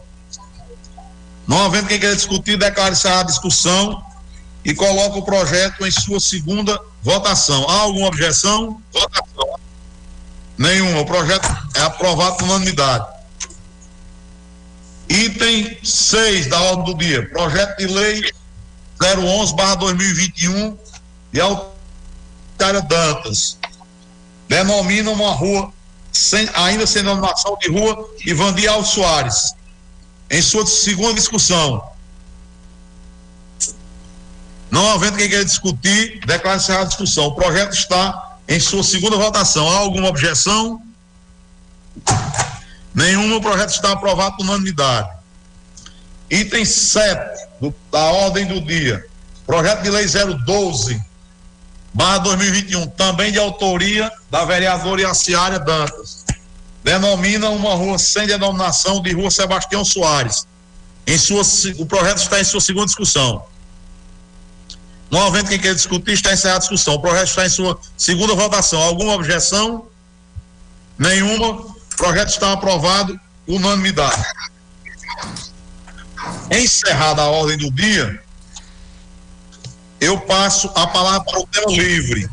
Como nós não temos como mandar para os vereadores, na próxima nós vamos resolver por lá. Presidente. Pois não, vereador Vagaciano. É, antes do tema livre, eu queria fazer duas solicitações à Vossa Excelência. Fique à vontade. A primeira, a primeira como eu sou o relator na prestação de contas do ex-prefeito Gemilton, eu queria o parecer técnico do Tribunal de Contas, porque eu ainda não recebi. Vossa Excelência. Então, vereador Fabrício. Ou quer a cópia do processo inteiro, porque é em CD, é bem, é bem simples. Se Vossa Excelência quiser do inteiro, posso encaminhar. A cópia do processo inteiro, já que é em CD, fica, fica bom. É, fácil de, de copiar. Isso, o mais breve possível, por favor. Amanhã Vossa Excelência, o vereador Fabrício que tinha requerido anteriormente, já foi copiado, já foi feito, já foram feitas as cópias do CD e amanhã o, servidor responsável da casa vai fazer essa entrega a Vossas Excelências. Mais algum outro vereador que quer cópia desse, desse, desse pontos? Pronto, presidente, segunda solicitação. Hum. Presidente. Estou lhe ouvindo. Sim, pronto, minha segunda solicitação, vereador Arthur, é, como tem um projeto de lei aí do, do executivo sobre a, o protocolo de intenção das vacinas, acho que é o 018, Isso. como é para a comissão, eu faço parte dessa comissão, para adiantar é, essa situação na análise, são eu, a vereadora Márcia e o vereador Macaroni, eu queria já o, o, o, protocolo, o protocolo municipal da adesão a esse consórcio, para a gente já adiantar o nosso parecer. Essa é a minha segunda solicitação, presidente. Aí, no caso, em relação a isso aí, eu não vou ter como de Vossa Excelência amanhã, porque eu vou oficiar a prefeitura solicitando o protocolo. Tão logo receba, vou encaminhar a Vossa Excelência. Não, isso é, é, eu agradeço. Isso é só é o tempo que a vereadora Márcia Roberto também convoca a sessão, é o tempo que vai chegar esse protocolo. Agradeço, presidente. As Presidente, em relação ao projeto das escalas que o senhor ficou de apreciar, não vai entrar hoje não, né? Não, mas na próxima quarta-feira vai entrar. Eu pedi o parecer pra, da Procuradoria para ver, não só isso, mas o outro projeto também que eu pedi, é, eu tirei com vistas. Ambos vão receber parecer da Procuradoria e na próxima semana eles vão para votação. Se chegar, porque, como eu disse, numa sessão normal, e todas são normais, nenhuma são anormais, anormal, mas com a presença normal, seis vereadores a seis em ambas as bancadas, muitos projetos vão, vão receber um voto de desempate meu. Então eu quero ter segurança em todo projeto, principalmente os projetos de leis, os projetos de leis que eu for desempatar, para que eu não cometa nenhuma injustiça, nem de um lado nem do outro. Então, esse projeto que eu creio que provavelmente serão empates no plenário, estou adivinhando, mas estou. É, não estou adivinhando, mas estou contando voto. Então, todos eles eu vou pedir o parecer da Procuradoria e vou ver nesses que, eu, que foram lidos hoje, aqueles que eu tiver alguma dúvida, eu já vou pedir para adiantar essa questão da constitucionalidade, porque na hora do voto eu já vou estar prevenido para saber como vou votar. É, tá certo. Obrigado, presidente. Pois não. Presidente, pela ordem, só uma. Pois não, Edu. Vossa Excelência pode informar a próxima sessão, na próxima quarta-feira, se vai ser virtual ou se vai ser presencial? Virtual, vereador. O governo prorrogou a mesma situação, nós temos seis. Então, até o dia 26, as sessões continuarão virtuais. Quando chegar no dia 26, vamos ver o que é que ele vai fazer e aí nós tomaremos a nossa decisão de acordo com esse projeto, com esse protocolo do governo estadual também. Tá ok, obrigado, presidente. Mais alguém? Presidente? Pois não, é, vai. Vamos o tema livre? Sim, senhor, nós estamos. Tema livre, estou só É respondendo aqui a, a algumas questões. Vossa Excelência está com a Os palavra. colegas estavam estavam é, solicitando pela ordem. É, boa noite novamente. É, eu queria apenas, então, somente fazer algumas colocações agora no, no, no tema livre. A, a primeira é sobre a vacinação aqui em nossa cidade. Hoje eu escutava o programa A Hora do Almoço da, da Rádio Solidária FM e eu vi que dois ouvintes ligaram é, reclamando que não tinha vacina para eles. É, é, essa semana começou a vacinação de 75 a 79 anos e hoje era o dia da vacinação de pessoas com 77 anos. Então eu, eu gostaria de saber da, da, da Secretaria de Saúde como é que, que, que está sendo esse, esse, qual é o critério que eles estão usando, não da idade, que eu sei que o grupo priori, o prioritário é pela idade, já começou de no, 90 anos e vem e vem decrescendo. Então eu gostaria de saber quais as quantidades, porque eu escutei da secretária essa semana que ela disse que eram 20 fichas para 20 fichas na, na, na Secretaria de Saúde, salvo engano, 20 fichas no, no espaço Covid. Mas essas pessoas relataram que não tinha mais ficha para elas. Então, eu, eu, eu faço um questionamento. É, por que não fazer a vacina de todas as pessoas de, pronto, começou de 75 a 79. Por que não fazer a vacinação de todas as pessoas com 75, todas as que chegarem, ou se as, as, é, as vacinas não forem suficientes, aguardar chegar, porque as pessoas com 77 anos foram hoje não foram vacinadas e com certeza chegaram chegaram é, é, muito cedo no, no posto de saúde atrás de uma ficha. E quando chegaram, teve a resposta que já tinham acabado. Então, eu, eu acho que se fosse vacinado todas as de 75, todas, é, e quando chegasse mais vacina, todas as de 76, para que não gerasse essa, essa expectativa no, no, no, no cidadão que for para a fila para ser vacinado, esperança, na esperança de, de ser vacinado, quando chega, recebe a notícia que já acabou a, a Eu gostaria, só um momento, vereador, para concluir. É, eu gostaria de saber como é que está funcionando é, é, é, esse processo. Pois não, vereador, pode ficar à vontade. Boa noite, agradeço a parte e nesse sentido, eu queria até reforçar hoje, acho que foi a partir de ontem que estão nessa situação de fichas. É bom, mas o número é, é distante do que é necessário, acredito eu. Mas a semana passada, no início, é, é, teve um, uma grande aglomeração de idosos na porta do Covid e principalmente pelo local também. Além da demora, a aglomeração, o local, que o local de vacinação está sendo o local de testes. Eu não acredito que, que teve uma falha tão absurda dessa, de chegar a esse ponto extremo e fazerem isso. Por quê? É um local, um local infectado por natureza. Quem está lá transmitindo a gente sabe que a facilidade de transmissão dessa, de, desse vírus é, é, é enorme. Ninguém acho que chega a calcular o potencial dela ainda, e a gente sabe o que vem acontecendo no mundo todo, a velocidade. Então, isso é um primeiro ponto. O que aconteceu é que aquele é o local menos apropriado para uma pessoa se vacinar, principalmente o idoso. O segundo foi o, a falha de aglomerar idosos no, no espaço Covid. E o terceiro é o ponto que o vereador hoje trata de fichas. 20 fichas, dois ou são três locais, para uma população de idosos que a gente não sabe nem é, quantificar. Eu mesmo não sei quantificar, mas não acredito que seja 60 ou, ou 80 ou 100 é, idosos de 79 anos. Eu de 79, se não se vacinar hoje, que amanhã é o de 78, como é que fica? Então isso precisa ser mais detalhado.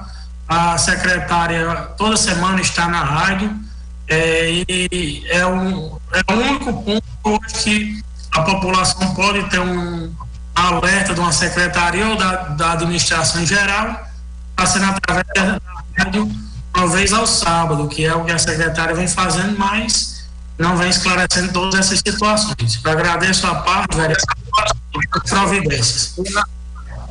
Pela ordem. Eu que, é... eu que agradeço, é, vereador. Ah, Josiane quer uma parte? Quero. Pois não, vereadora. É o seguinte, é, boa noite, né? Mais uma vez. Em relação ao, aos idosos e à vacinação, a semana passada eu passei às duas horas da tarde em frente ao setor Covid e eu vi, não foi ninguém que me falou, uma fila de idosos à espera da vacina e o sol não estava frio. Eu acredito que é, eu mesma não levaria minha mãe para esperar uma vacina no sol quente daquele. E levaria também porque a gente é obrigado a submeter porque necessita muito dessa vacina, né? Que está todo mundo amedrontado. Segundo, eu creio que o setor Covid está sendo só para ser feita essa vacinação. Eu acredito que eles não estão fazendo teste nem nada lá, não, porque já que estão levando idosos para lá, eles não devem estar tá tratando, o setor Covid não deve estar tá fazendo teste e fazendo o mesmo que fazia antes, não, porque seria uma loucura para mim levar idosos, né, com 80, com 70 anos para dentro de um lugar que os, os, os profissionais de saúde estão todos paramentados para não pegar aquela doença. Segundo, eu gostaria de tratar um pouco sobre os meus projetos que estão sendo passados um pouco para frente, para que o, o presidente analise, que ele com certeza terá que desempatar. Em primeiro, sobre as escalas. As escalas são obrigatórias, não são desejo e nem vontade de A ou de B. As escalas são obrigatórias. Primeiro, porque o profissional de saúde precisa fazer é, o seu plano. Todos os profissionais, a maioria dos profissionais de saúde faz a sua escala no outro lugar de acordo com a daqui. Antes, os profissionais de saúde, quando eu trabalhava no hospital, exigiam da ex-coordenadora, que era a doutora Erilanda, que esse que essa escala fosse entregue antes, que é obrigação começar o mês sabendo em que dia vai trabalhar. Hoje não tem mais isso. Ouvi dizer que é porque não existe enfermeiras suficientes. A enfermeira dá um plantão no SAMU, corre para o hospital, outras dão no PSF, corre para dar um plantão no hospital e assim essas profissionais estão trabalhando, enfermeiras e técnicas, estão trabalhando em muita carga horária, não dando para fazer um horário condizente. Então, o que eu estou cobrando não é um favor, é uma obrigação. Segundo, eu, o outro projeto é um projeto para que as igrejas evangélicas, católicas, centro espírita, eles tenham o direito de continuar. Por que, que eu estou pedindo isso? Porque as igrejas funcionam da seguinte forma: não se senta pessoas a não ser que seja da mesma família, no mesmo banco. Lá tem todos os cuidados, idosos não vão à igreja, certo? Existe o culto do jeito que a gente está fazendo aqui, para quem não vai à igreja ficar em casa. Na porta tem álcool gel, tem a máscara se você não tiver levado, então tem todo um protocolo que quase não tem.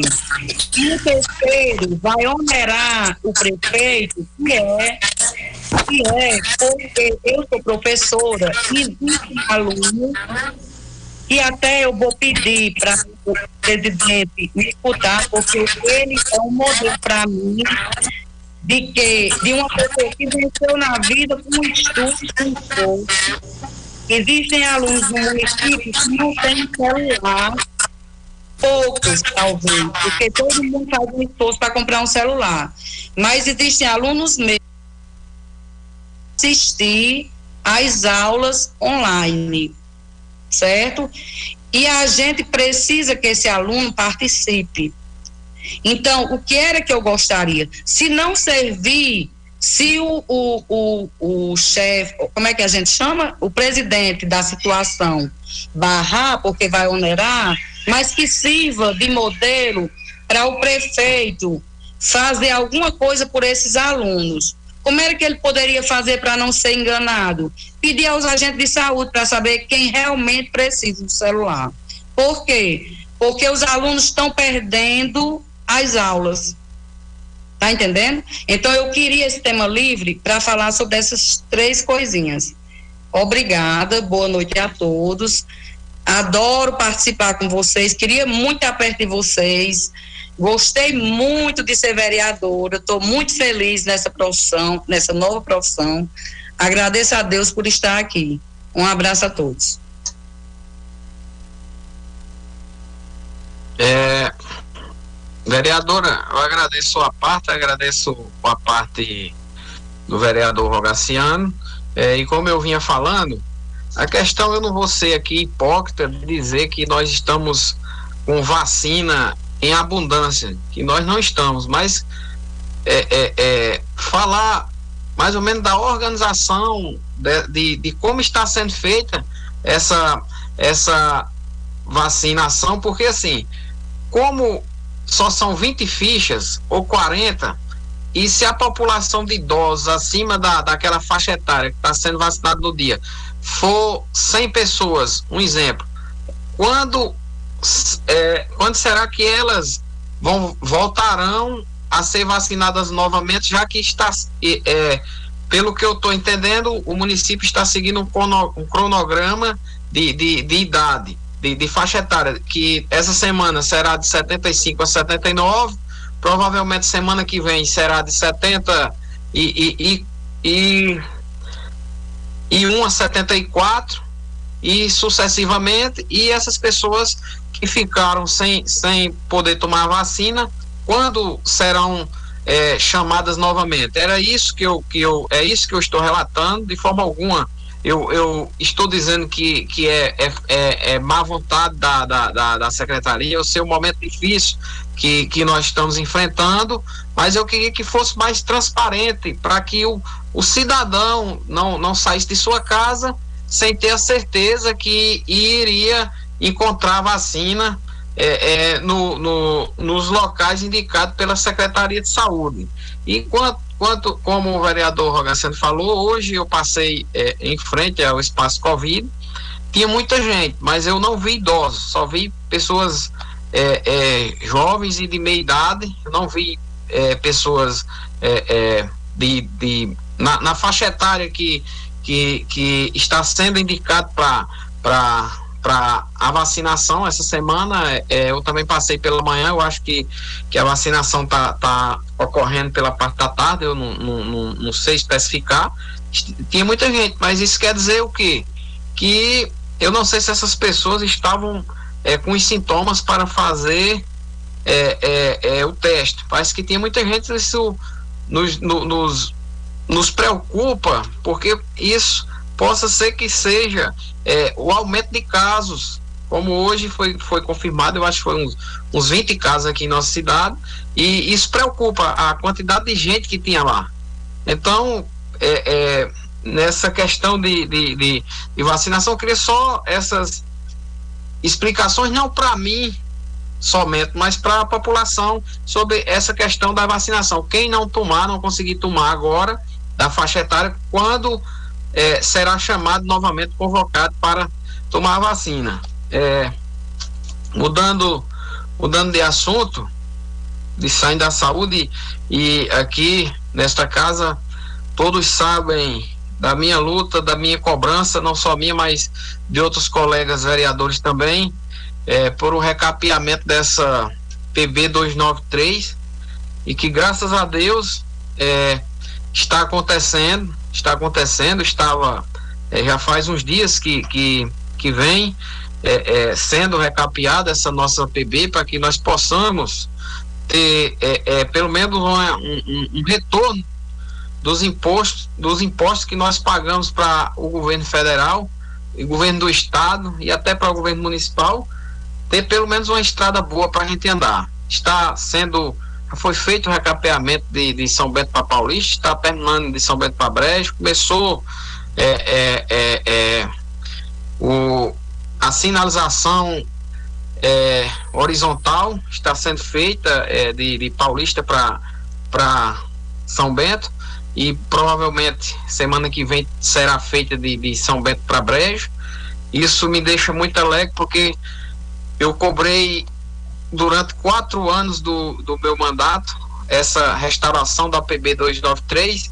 Isso é uma dívida que o governo do estado tinha com nossa cidade, com nossa região, está começando a pagar. Agora falta, é, é, governador, trazer a nossa coletoria de volta. Trazer a nossa coletoria de volta para que as pessoas daqui de São Bento não precisem se deslocar para Catolé do Rocha para obter uns tirar uma simples certidão negativa do Estado ou, ou, uma certidão de débito. Eu precisei esses dias e tive que ir a Catolé do Rocha para retirar. Então, fica o agradecimento pelo, pela realização do asfalto e a cobrança pela volta de nossa coletoria fica cobrança ao, ao governo do estado, ao governador João Azevedo, que, se possível, traga nossa coletoria de volta. No mais, senhor presidente, senhores vereadores, um forte abraço a todos. Fiquem todos com Deus e até a próxima quarta, se eles nos permitirem. Bom, continuamos com a palavra falada no tema livre. Mais alguém quer usar a palavra? Boa noite, eh, senhor presidente. Eu quero um esclarecimento, porque hoje, pela manhã, eu fui procurada por dois feirantes que têm suas bancas, né, em venda de frutas, verduras, é, onde tem o seu sustento não sei se vocês estão sabendo, eles foram informados, uma má informação. Eles me procuraram pedindo ajuda no esclarecimento da retirada é, dessas bancas de feira. Eles que estão lá vendendo e tirando o seu sustento. Vocês estão me ouvindo? Tá, tá muito... Sim, estamos. Estou ouvindo, mas está muito chiando, viu, vereadora? eu acho que aqui está no som. Mas é, eles foram, está vendo boato dele, eu queria que vocês sabiam informar para mim que eu possa passar para esse cidadão, esses dois feirantes, que têm suas bancas de feiras, que é onde eu sou sustento, que vai ser realmente é, retirada é, as bancas das feiras. É, aquelas que ficam ali na, perto do é, ali de branco, ali do casarão das frutas, aquelas, aqueles bancas de feiras onde eles vendem. E eles me pediram ajuda, se eu tinha como é, dar algum esclarecimento a eles. E eu venho aqui é, pedir essa informação, se vocês sabem se realmente está existindo isso, se vai acontecer, porque eu acredito que eles estão, assim como eu, fui pega de surpresa, não soube responder isso a eles e venho aqui pedir a vocês, se vocês têm algum esclarecimento sobre, esse, sobre essa situação. Obrigada. Uma parte. E aquele rapaz que foi feita até uma gravação do prefeito jogando videogame, que ele também está meio, meio aperreado, que vão tirar a banca dele também. Cabe nessa sua pergunta. É, eu fui informada, né, por, fui procurada por semanas. E tem as duas bancas na qual estão gerando umas tretas ali, sabe? Eles não estão é, realmente sabendo que realmente vai acontecer. Que vai ser realmente retirado. Eu acho que é uma falta de informação para esses cidadãos. E procuraram, é, nós como vereadores, é, eu venho trazer aqui a todos vocês uma informação concreta para esse cidadão. Pela ordem, presidente. Pela ordem. Pois não, vereador. Vossa Excelência tem a palavra. Eu quero pedir autorização. Eu, eu não sei se é a vereadora Yaciara ou é a Fabrício, pelo, pelo pedido. É, vale ressaltar, e antes de, de manifestar minha opinião a respeito desse tema que a vereadora Yaciara tocou, eu pergunto a vossas excelências se algum de vocês, de vossas excelências, ou melhor, tem alguma solução razoável para o trânsito de nossa cidade. São Bento é uma cidade com quase 40 mil habitantes e um trânsito caótico. É muito fácil atirar pedra no secretário de mobilidade urbana, é muito fácil atirar pedra no prefeito, mas o importante, nós como autoridade, seria mostrar uma solução para o problema que temos que deixar a política de lado. Vamos assumir nosso papel de autoridade. Qual é a solução para o trânsito caótico de São Bento? já que, já que é de conhecimento de vossas excelências que estão invadindo as principais ruas de nossa cidade. Não é de hoje, já vem de um longo tempo, vários comerciantes colocando barracas, seja de camelô, seja de feira livre, seja de roupas e etc, etc e etc o conhecimento que tenho sobre o tão polêmico assunto é que o secretário de Mobilidade Urbana, Alisson, realmente notificou alguns comerciantes, alguns camelôs, alguns que ocupam a lateral do Banco do Brasil, que a rua está quase fechada, para no prazo de 72 horas se apresentarem em uma reunião para que, a partir daí, seja dado um prazo para que os mesmos procurem alternativas junto com o executivo da nossa cidade. Ninguém vai despejar ninguém sem antes seja feito um cronograma de organização para que a gente consiga entrar no consenso com esse tema tão polêmico que envolve a nossa cidade. Muito obrigado com eu quero eu quero falar então, é o seguinte é, primeiro é, quanto tempo faz que essa secretaria existe né? Eu não sei quanto tempo faz que essa secretaria existe. Eu sei que na campanha foi até tirado foto com esse povo. O certo estava bom né até lá? Então, assim, será que vão escutar as nossas opiniões? Porque os nossos pedidos não estão sendo escutados. A gente tem opinião para dar, sim. Se quiser, eu posso até mandar. Eu acho que no, meus cinco colegas da oposição também poderia fazer uma, um, um, um resumo das nossas sugestões. Eu tenho sugestão, sim. Porque antes de tirar o povo, tem muitas outras coisas mais importantes para fazer, eu creio. Então, Juliano Lúcio, é, Juliano Lúcio, é, senhor Juliano Lúcio, sei lá como é que a gente chama o colega aqui, tem que botar tanto protocolo. É, se você quiser opinião, eu lhe dou. Por escrito minhas opiniões. Não sei se vão ser escutadas. Eu só sei que eu sei que faz muito tempo que essa secretaria existe. Eu só sei que eu vi foto do prefeito com esse cara que está muito aperreado que vai sair lá do canto dele. E eu sei que hoje as coisas mudaram. Então, opinião eu tenho para dar e dou por, por escrito. E sei que os meus cinco colegas também terão. É... Vereador Iraciara, eu queria uma parte, por favor. Ah. É, boa noite. Eu também comentando e entrando nesse assunto, é uma questão que deu repercussão social e rede social nessa semana.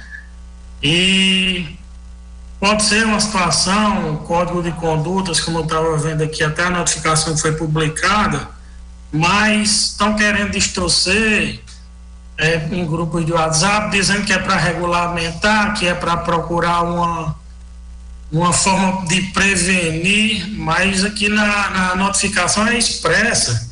Vou ler até o primeiro parágrafo, que a Lei Municipal 335 de 97 do Código de Postura do município de São Bento, em seu artigo 51, veda expressamente a instalação de barracas comerciais dos passeios e dos logradouros públicos, com infração sujeita à aplicação de multa. E eu estou como vereador aqui, a gente está para regularizar leis, legislar a obrigação de trazer, de, de, de, vamos dizer, de estudar essa situação, de readaptar, de relocar, não é minha. É do prefeito, é do secretário de mobilidade urbana, Infelizmente, vereador Juliano, eu não dou opinião nenhuma, até porque um simples requerimento aqui está sendo negado pela base do prefeito. Então, o prefeito não quer, de forma alguma, é, a intervenção ou ideia, vamos dizer, uma ideia de qualquer vereador de oposição, porque um simples requerimento com solicitação está sendo negado nessa casa.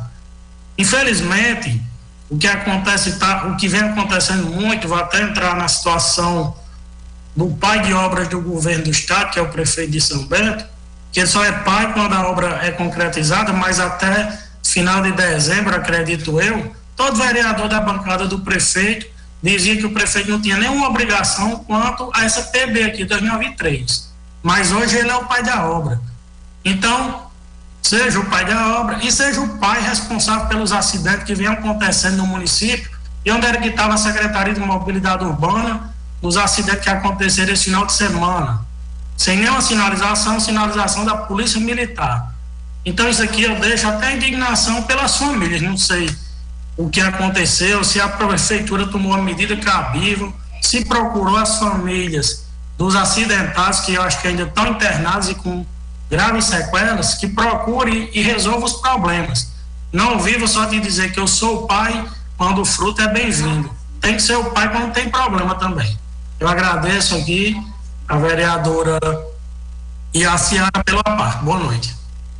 É, e já pedindo a parte, né, o vereador Graciano, e esclarecer a todos os nobres colegas vereadores que eu não vim aqui, de forma alguma, é, jogar nem atirar pedras é, no excelentíssimo prefeito.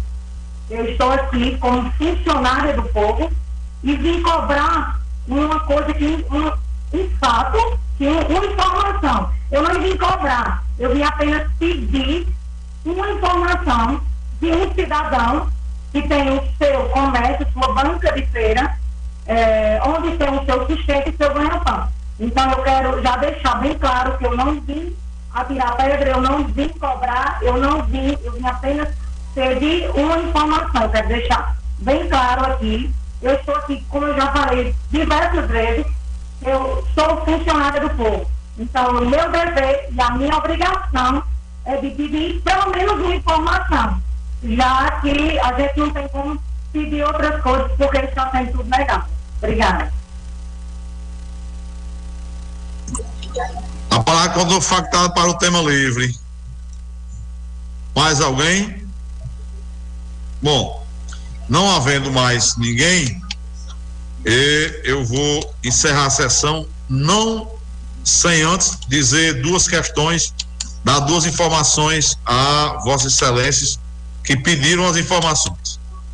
Informação uma: essa questão, não especificamente desse cidadão, ou daquele cidadão, ou daquele outro cidadão, é, foram cobradas pelo Ministério Público ao município. Houve uma denúncia específica do Ministério Público sobre essa questão de uso da calçada, ou seja, montagem de barracas em calçadas, e o Ministério Público notificou o município em relação a essa específica, não a essa que estão lendo aí a notificação, mas em relação a uma, uma, a uma situação específica.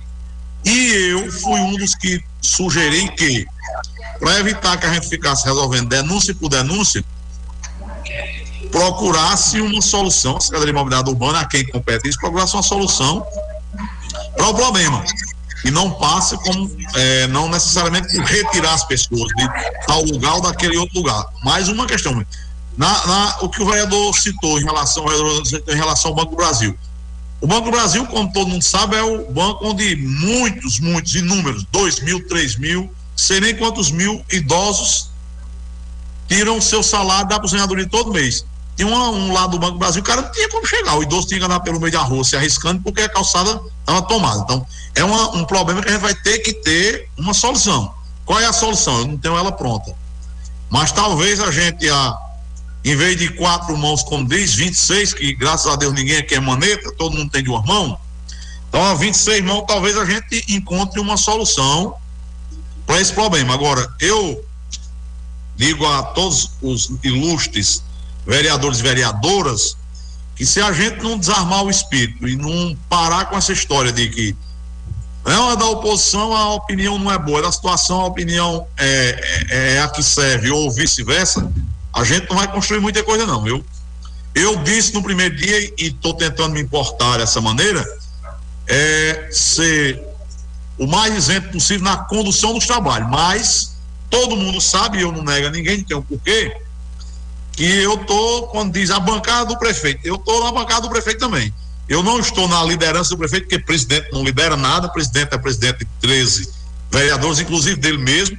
Então, enquanto eu estiver por aqui daqui até o próximo ano, eu vou procurar ser o mais justo e o mais isento possível, mas não vou deixar de ter lado nem ter opinião política. Eu, como os demais vereadores, também sou da bancada do prefeito. Não tem o menor problema em receber opinião, sugestão, crítica, encaminhamento ou qualquer palavra que se dê em relação à questão da oposição. Esse é um dos problemas, nós, a gente só temos esse, mas esse é um dos problemas que nós temos que todo mundo colaborar e todo mundo aceitar a opinião de todo mundo, porque é um problema de São Bento. Nós estamos ficando com um trânsito tanto quanto complicado demais para o nosso tamanho. Nós temos um trânsito complicado com uma cidade de 100 mil habitantes. Nós ainda não temos 100 mil, não temos nem 50, na faixa dos 40, então a gente não pode ter esse trânsito que a gente tem em São Bento. Não pode pegar o homem do videogame, tirar ele do canto dele e deixar ele sem ter com o que fazer a feira. Simplesmente pegar a barraca dele e jogar no mato. Agora a gente também não pode pegar o homem do videogame, deixar ele botar a barraca dele em cima da calçada para o povo não poder andar na calçada e nem botar no meio da rua para que os carros não possam andar da rua. A gente tem que arrumar uma solução aqui. Permita que o homem da barraca ganhe a feira dele, permita que o idoso ande por cima da calçada para não ser atropelado e permita que o dono do carro ande no carro. Porque o cara vai comprar um carro e andar com ele na cabeça. Então a gente tem que imaginar com paciência, com calma, com espírito desarmado, como é que nós vamos acomodar esses três interesses que são nossos. Como colocou a vereadora Seara, como nós somos empregados do povo, o interesse do povo é o nosso interesse. Então a gente tem que arrumar uma maneira de que esses três interesses que são públicos, que são nobres, que são necessários, sejam acomodados em uma só solução. Agora, do jeito que está, não pode ficar. Por que não pode? O Ministério Público não, é, notificou a prefeitura para resolver um problema específico que foi anunciado. Mas se resolver um e resolver os outros, vai ter denúncia. A pessoa que for obrigada a sair do local dele vai reclamar porque que os outros não saíram. Então a gente tem que ir com calma, com parcimônia. Eu ouvi a notificação aí lida pelo vereador Rogaciano.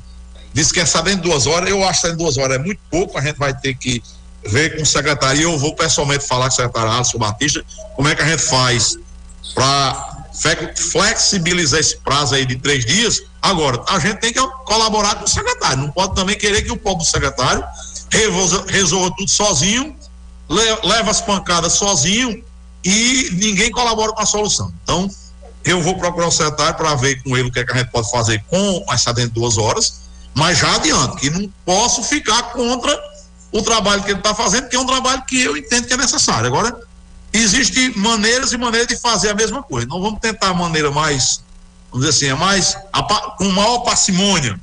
Como eu estou tentando ser o mais, agir com a maior parcimônia, vamos tentar nesse caso, como é que a gente faz com, com calma, estudando a solução A, se não for melhor, a gente parte para B, para C, para D.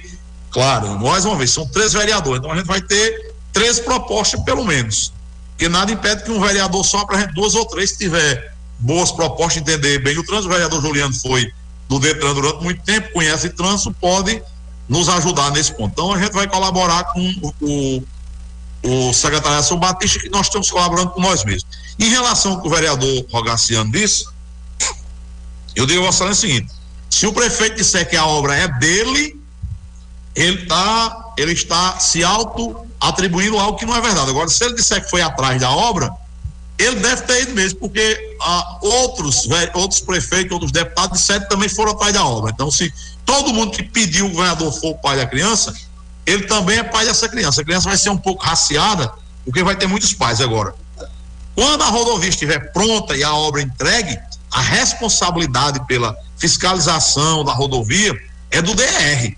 Enquanto a obra está em execução, a fiscalização, a sinalização, a recolhida de entulho, a, as medidas preventivas para evitar acidentes é da empresa que ganhou a licitação. Isso aí, o vereador Rogaciano é advogado, tanto quanto eu, e ele sabe disso. Então, a gente não pode esquecer o que a gente conhece tecnicamente e passar para o que a gente quer politicamente, não, porque acaba não, não, não cabendo as duas coisas dentro da mesma bacia. Então, nós que estamos advogados sabemos por obrigação nossa, e quem não é advogado pode saber por conhecimento próprio que ouviu dizer, enquanto a obra não for entregue, a responsabilidade é da empresa que está fazendo. Assim era muito bem, a empresa ganha a licitação, vem fazer a obra, ganha o dinheiro, não é responsável por nada, o Estado que assuma tudo, não é assim que funciona. Então, se houve algum acidente por negligência, não é acidente, é incidente. O acidente é quando geralmente ninguém tem culpa. Se houver negligência, se houve, a empresa não agiu como deveria, se não sinalizou, se não fez, a responsabilidade da empresa que está fazendo a obra. Ela não é quem é a responsável pela obra, é responsável pelas intercorrências da obra. Se quer armaria um operador de máquina desse bater num carro, o prefeito não é responsável, nem o governador, nem os vereadores. Quem tem que cuidar disso é a empresa. Então, eu acho que isso era, era necessário nós colocar para ficarem as coisas devidamente Pre locais. Presidente, não, vereador. O, é, Vossa Excelência está usando a palavra no tema livre ou como presidente? Não, estou prestando esclarecimento primeiro à vereadora que, me, que pediu uma informação sobre a retirada do, do pessoal que foi, que foi determinado, inclusive o vereador Rogaciano leu uma notificação, estou prestando a elas informações que sabia e também prestando ao vereador Rogaciano as informações que sabia sobre os acidentes. As que eu não sei, eu vou, como disse, vou dar uma oportunidade eu queria... na próxima quarta poder dar à vereadora a informação mais correta. Eu queria só, só duas colocações nesses dois pois temas que vão ficar de fora do debate. É, a respeito do, do, do dos, dos, camelôs que, que foram notificados e, e, e, e, vão ter que sair de uma forma ou de outra, vão ter que sair, uma hora ou outra vão ter que sair, é, é mas é, é bom que, que a gente discuta sobre isso e que apresente uma solução. Eu, eu vejo que os, os camelôs estão ali por não ter outro lugar para ir, estão buscando o pão de cada dia naqueles locais. Tem alguns que já fazem um ano, dois, três, tem uns que, que fazem mais. E assim, para retirar, primeiramente era bom que se apresentasse um plano alternativo. Vamos retirar daqui. Vamos, vamos retirar. Vamos todo mundo vamos retirar. Agora vamos botar onde? Isso, então. Vamos botar onde? Cabe-nos é, também sugerir esse plano alternativo, é, ajudarmos a esse plano alternativo, seria isso? É, no, neste caso, nós temos um espaço físico ali na, na, no mercado público de São Bento, que está abandonado há vários anos, não é de, de da gestão Jacques, desde o tempo da gestão de, é, de que esse mercado já vem é, é, convalescendo. Ele tem aquele vão livre ali, é, entre, por trás daquelas lojas, e tem o próprio mercado público que faz muito tempo que eu entrei no mercado público. Um desgosto assim que eu, quando criança, eu ia para aquele mercado tomar caldo de cana, comer pão ali no, no, no, no, no senhor que vendia ali na entrada da porta, comprar é, aqueles caminhonetinhos de fã, de fã, de, de lata de, de óleo, e andava ali dentro daquele mercado, todo dia era uma diversão é, é, durante a segunda, e só que esse espaço está abandonado há muito tempo, e esse espaço poderia ser muito bem é aproveitado nesse momento, colocar esse pessoal lá para dentro, é, é, organizar e até porque o pessoal não vai comprar é, é só porque eles estão ali na, na, na, na, na principal, ali na, na, Avenida São Sebastião, na Avenida é, Francisco de Paula Saldanha, na Avenida é, Doutor Francisco Feitosa, na Joaquim Ribeiro, mas eles todos indo para um único lugar todo mundo vai para lá, porque é a, o que eu quero comprar vai estar tá lá dentro do mercado. Não vai prejudicar ninguém, vai colocá-los num lugar mais, mais, mais apropriado, é, livre de, de sol e de chuva.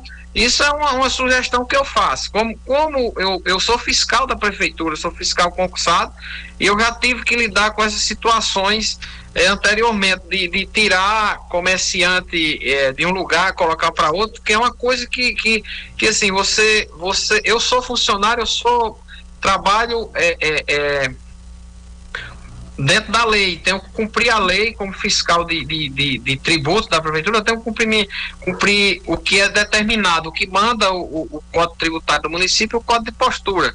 Mas só que a gente vai, mas a gente tem que ter é, que apresentar uma alternativa. Eu, como, como vereador, como cidadão de São Bento, como funcionário público, como funcionário do povo também, na, é, duas vezes como funcionário público da prefeitura e funcionário público como vereador, dou essa sugestão para que possa vir somar com a, a, a sugestão do, do, dos nossos colegas, do, dos, é, dos próprios camelões que, que estão lá, para que nós possamos chegar é, a um consenso e que não prejudique ninguém.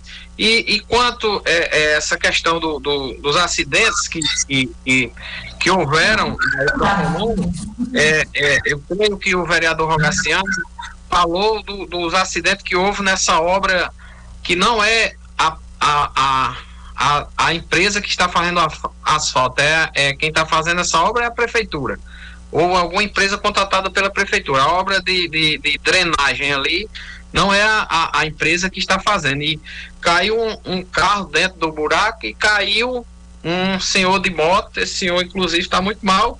Eu creio que foi isso que, que não havia sinalização. Eu passei três ou quatro minutos depois que, que, que o, o rapaz do carro caiu. E eu estava comentando no barraco ali do espetinho que tem, parei para comer o espetinho, estava comentando, se não sinalizar isso aí, vai haver mais acidentes. Não não passou 10 minutos ou 20 minutos, o rapaz, quando eu cheguei em casa que vi, é, eu vi um vídeo de um rapaz de moto que tinha caído dentro do, daquele buraco. Então, é, fica aqui as minhas colocações e a responsabilidade tem que ser. É, a responsabilidade é, é dos acidentes é de quem está tocando a obra do buraco, que não finalizou. A empresa não tem responsabilidade sobre aquela obra.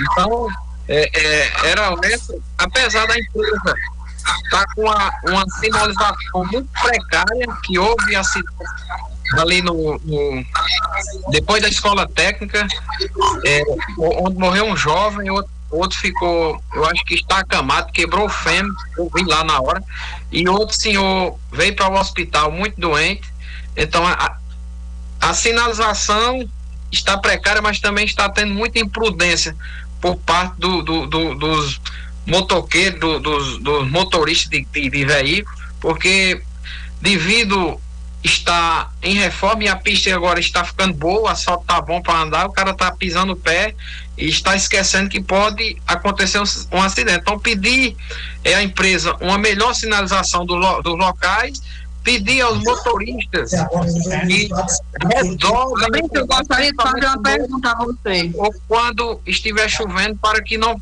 venha mais causar esses transtornos à, à nossa população e, infelizmente, alguns estão pagando com a vida. Pois não, vereador? Era só isso, presidente. Pois não, vereador? Obrigado.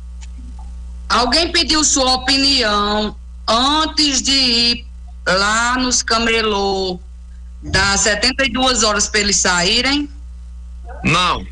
Pediu não, vereadora. Aí, então eu acho que a gente não tem por que dar opinião, não. Deixa eles fazerem do jeito que quiserem. Porque, e a gente vai só meter a colher enferrujada no meio. Porque a, eu... a, nossa palavra e nada parece que é a mesma coisa. Porque a gente pede um requerimento, não vota, né? A gente pede para fazer X coisa, não faz. Aí, se não pedir sua opinião, a gente vai só dizer o que é que está errado. Porque essa secretaria faz tempo que ela foi criada, não fez nada. Aí agora o povo está morrendo, aí vão tirar os camelô, em vez de ajeitar isso. Então eu acho que a nossa opinião para esse povo da gestão e nada é a mesma coisa. Só isso mesmo. É, vereadora, mas a gente tem que, que, dar opinião e, e, e, e dar a sugestão, né? Vamos. Eu gostaria pedir que seja atendido. Desculpa, vereador. É, Bom, é, só para encerrar. É, eu gostaria só de, de dizer você o seguinte: é, nós estamos no tema livre e nós estamos às 9h33. Como todos Vossa Excelência sabem, às 10 horas começa o toque de recolher. Então, quem já falou não, não tem mais como falar, senão a gente não encerra dentro do horário e não tem como quem está na cama chegar em casa. Então, presidente, ela... Presidente, ela... Não. É, vossa, é, como antes, mas na fala de Vossa Excelência fui citada, eu queria ter a resposta. Pois não, Edu, fica à vontade. Posso? Pronto, como Vossa Excelência bem explicou essa situação da parte do direito, isso daí realmente, graças a Deus, só advogado Vossa Excelência é, e a gente sabe o que é direito, sabe tudo que Vossa Excelência explicou explanou aí, como sempre faz. E nesse ponto, eu queria dizer que eu não misturo a parte profissional, conhecimento, e nem trago nada à tribuna da Câmara Municipal de São Bento sem conhecimento de causa. Ou querendo, como muitos falam, politicagem, o que sempre vem sendo dito aí pela situação, incluindo Vossa Excelência, como bem disse que é a situação, né? Por mais que seja presidente, mas todos sabem que é aliado do prefeito. O vereador Fabrício explicou, também falou que eu ia falar que a obra que eu fiz referência é pontual é uma obra de drenagem que foi é, até divulgada na página da prefeitura na, no Facebook, como estou aqui com ela aberta, que trata a prefeitura de está realizando serviço de drenagem de águas pluviais na Avenida Pedro Olâmpio. É, tem mais, mas aí eu só precisava falar esse ponto inicial. Tá aqui para quem quiser ver, né? Não está bem legível, mas se for na página da prefeitura, no Facebook todo mundo vai encontrar. Para que Vossa Excelência também, é, é, antes de iniciar essa discussão, de dizer que, no exemplo, que eu, como advogado, deveria saber a diferença, sei se a diferença e trouxe a situação justamente pontual. A empresa que está fazendo asfalto é contratada pelo governo do estado, sim, mas a que está fazendo a drenagem, foi contratado pela Prefeitura Municipal de São Bento e a obrigação responsável, eu acredito que Vossa Excelência há de concordar, que nesse ponto é a Prefeitura Municipal de São Bento, não a empresa contratada pelo governo. Então, isso é mais uma vez o que eu acabo de dizer: os acidentes ocorreram lá nessa obra de drenagem sem sinalização, como o próprio vereador Fabrício falou. Essa é, é minha resposta à situação que Vossa Excelência trouxe aqui como satisfação, não sei se pessoal sua da prefeitura ou quem quer que seja. Muito obrigado, presidente. Bom, feito o esclarecimento do vereador Rogaciano, é, eu vou encerrar a sessão, como disse, pela questão do horário, convocando a próxima, como disse ao vereador Juli, é, é, o vereador Jurandir Aparecido perguntou anteriormente, pela prorrogação do decreto do governo do estado até o dia 26, nós também continuaremos nas, nas sessões é, virtuais. Então, é, fica convocada a sessão a próxima quarta-feira, virtualmente, da mesma forma, Vossa Excelência, dia 17, vocês receberão é, anteriormente, antecipadamente, a, o link. Uma última questão, um último pedido para atender aqui uma, uma orientação, um pedido do procurador. Então, todas as demandas, requerimentos, projeto de leis, então, enfim, todas as demandas dos vereadores para serem encaminhadas à Procuradoria para preparar até meu dia na quarta-feira, por quê? Porque aí o procurador tem tempo de preparar tudo para o início da sessão. Então, Vossa Excelência podem continuar encaminhando pelos mesmos meios que vêm os requerimentos, as questões, é, encaminhado para a Procuradoria, mas eu peço, atendendo aqui o pedido da Procuradoria, que seja feito até o meu dia para poder dar tempo de preparar e ficar tudo organizado como mando figurino. Então, agradeço a todos a paciência, a, a compreensão e a colaboração com a sessão. Declaro encerrada a presente sessão e convocando a próxima para o dia 17, a hora regimental. Então, boa noite a todos, que Deus os abençoe e até quarta-feira.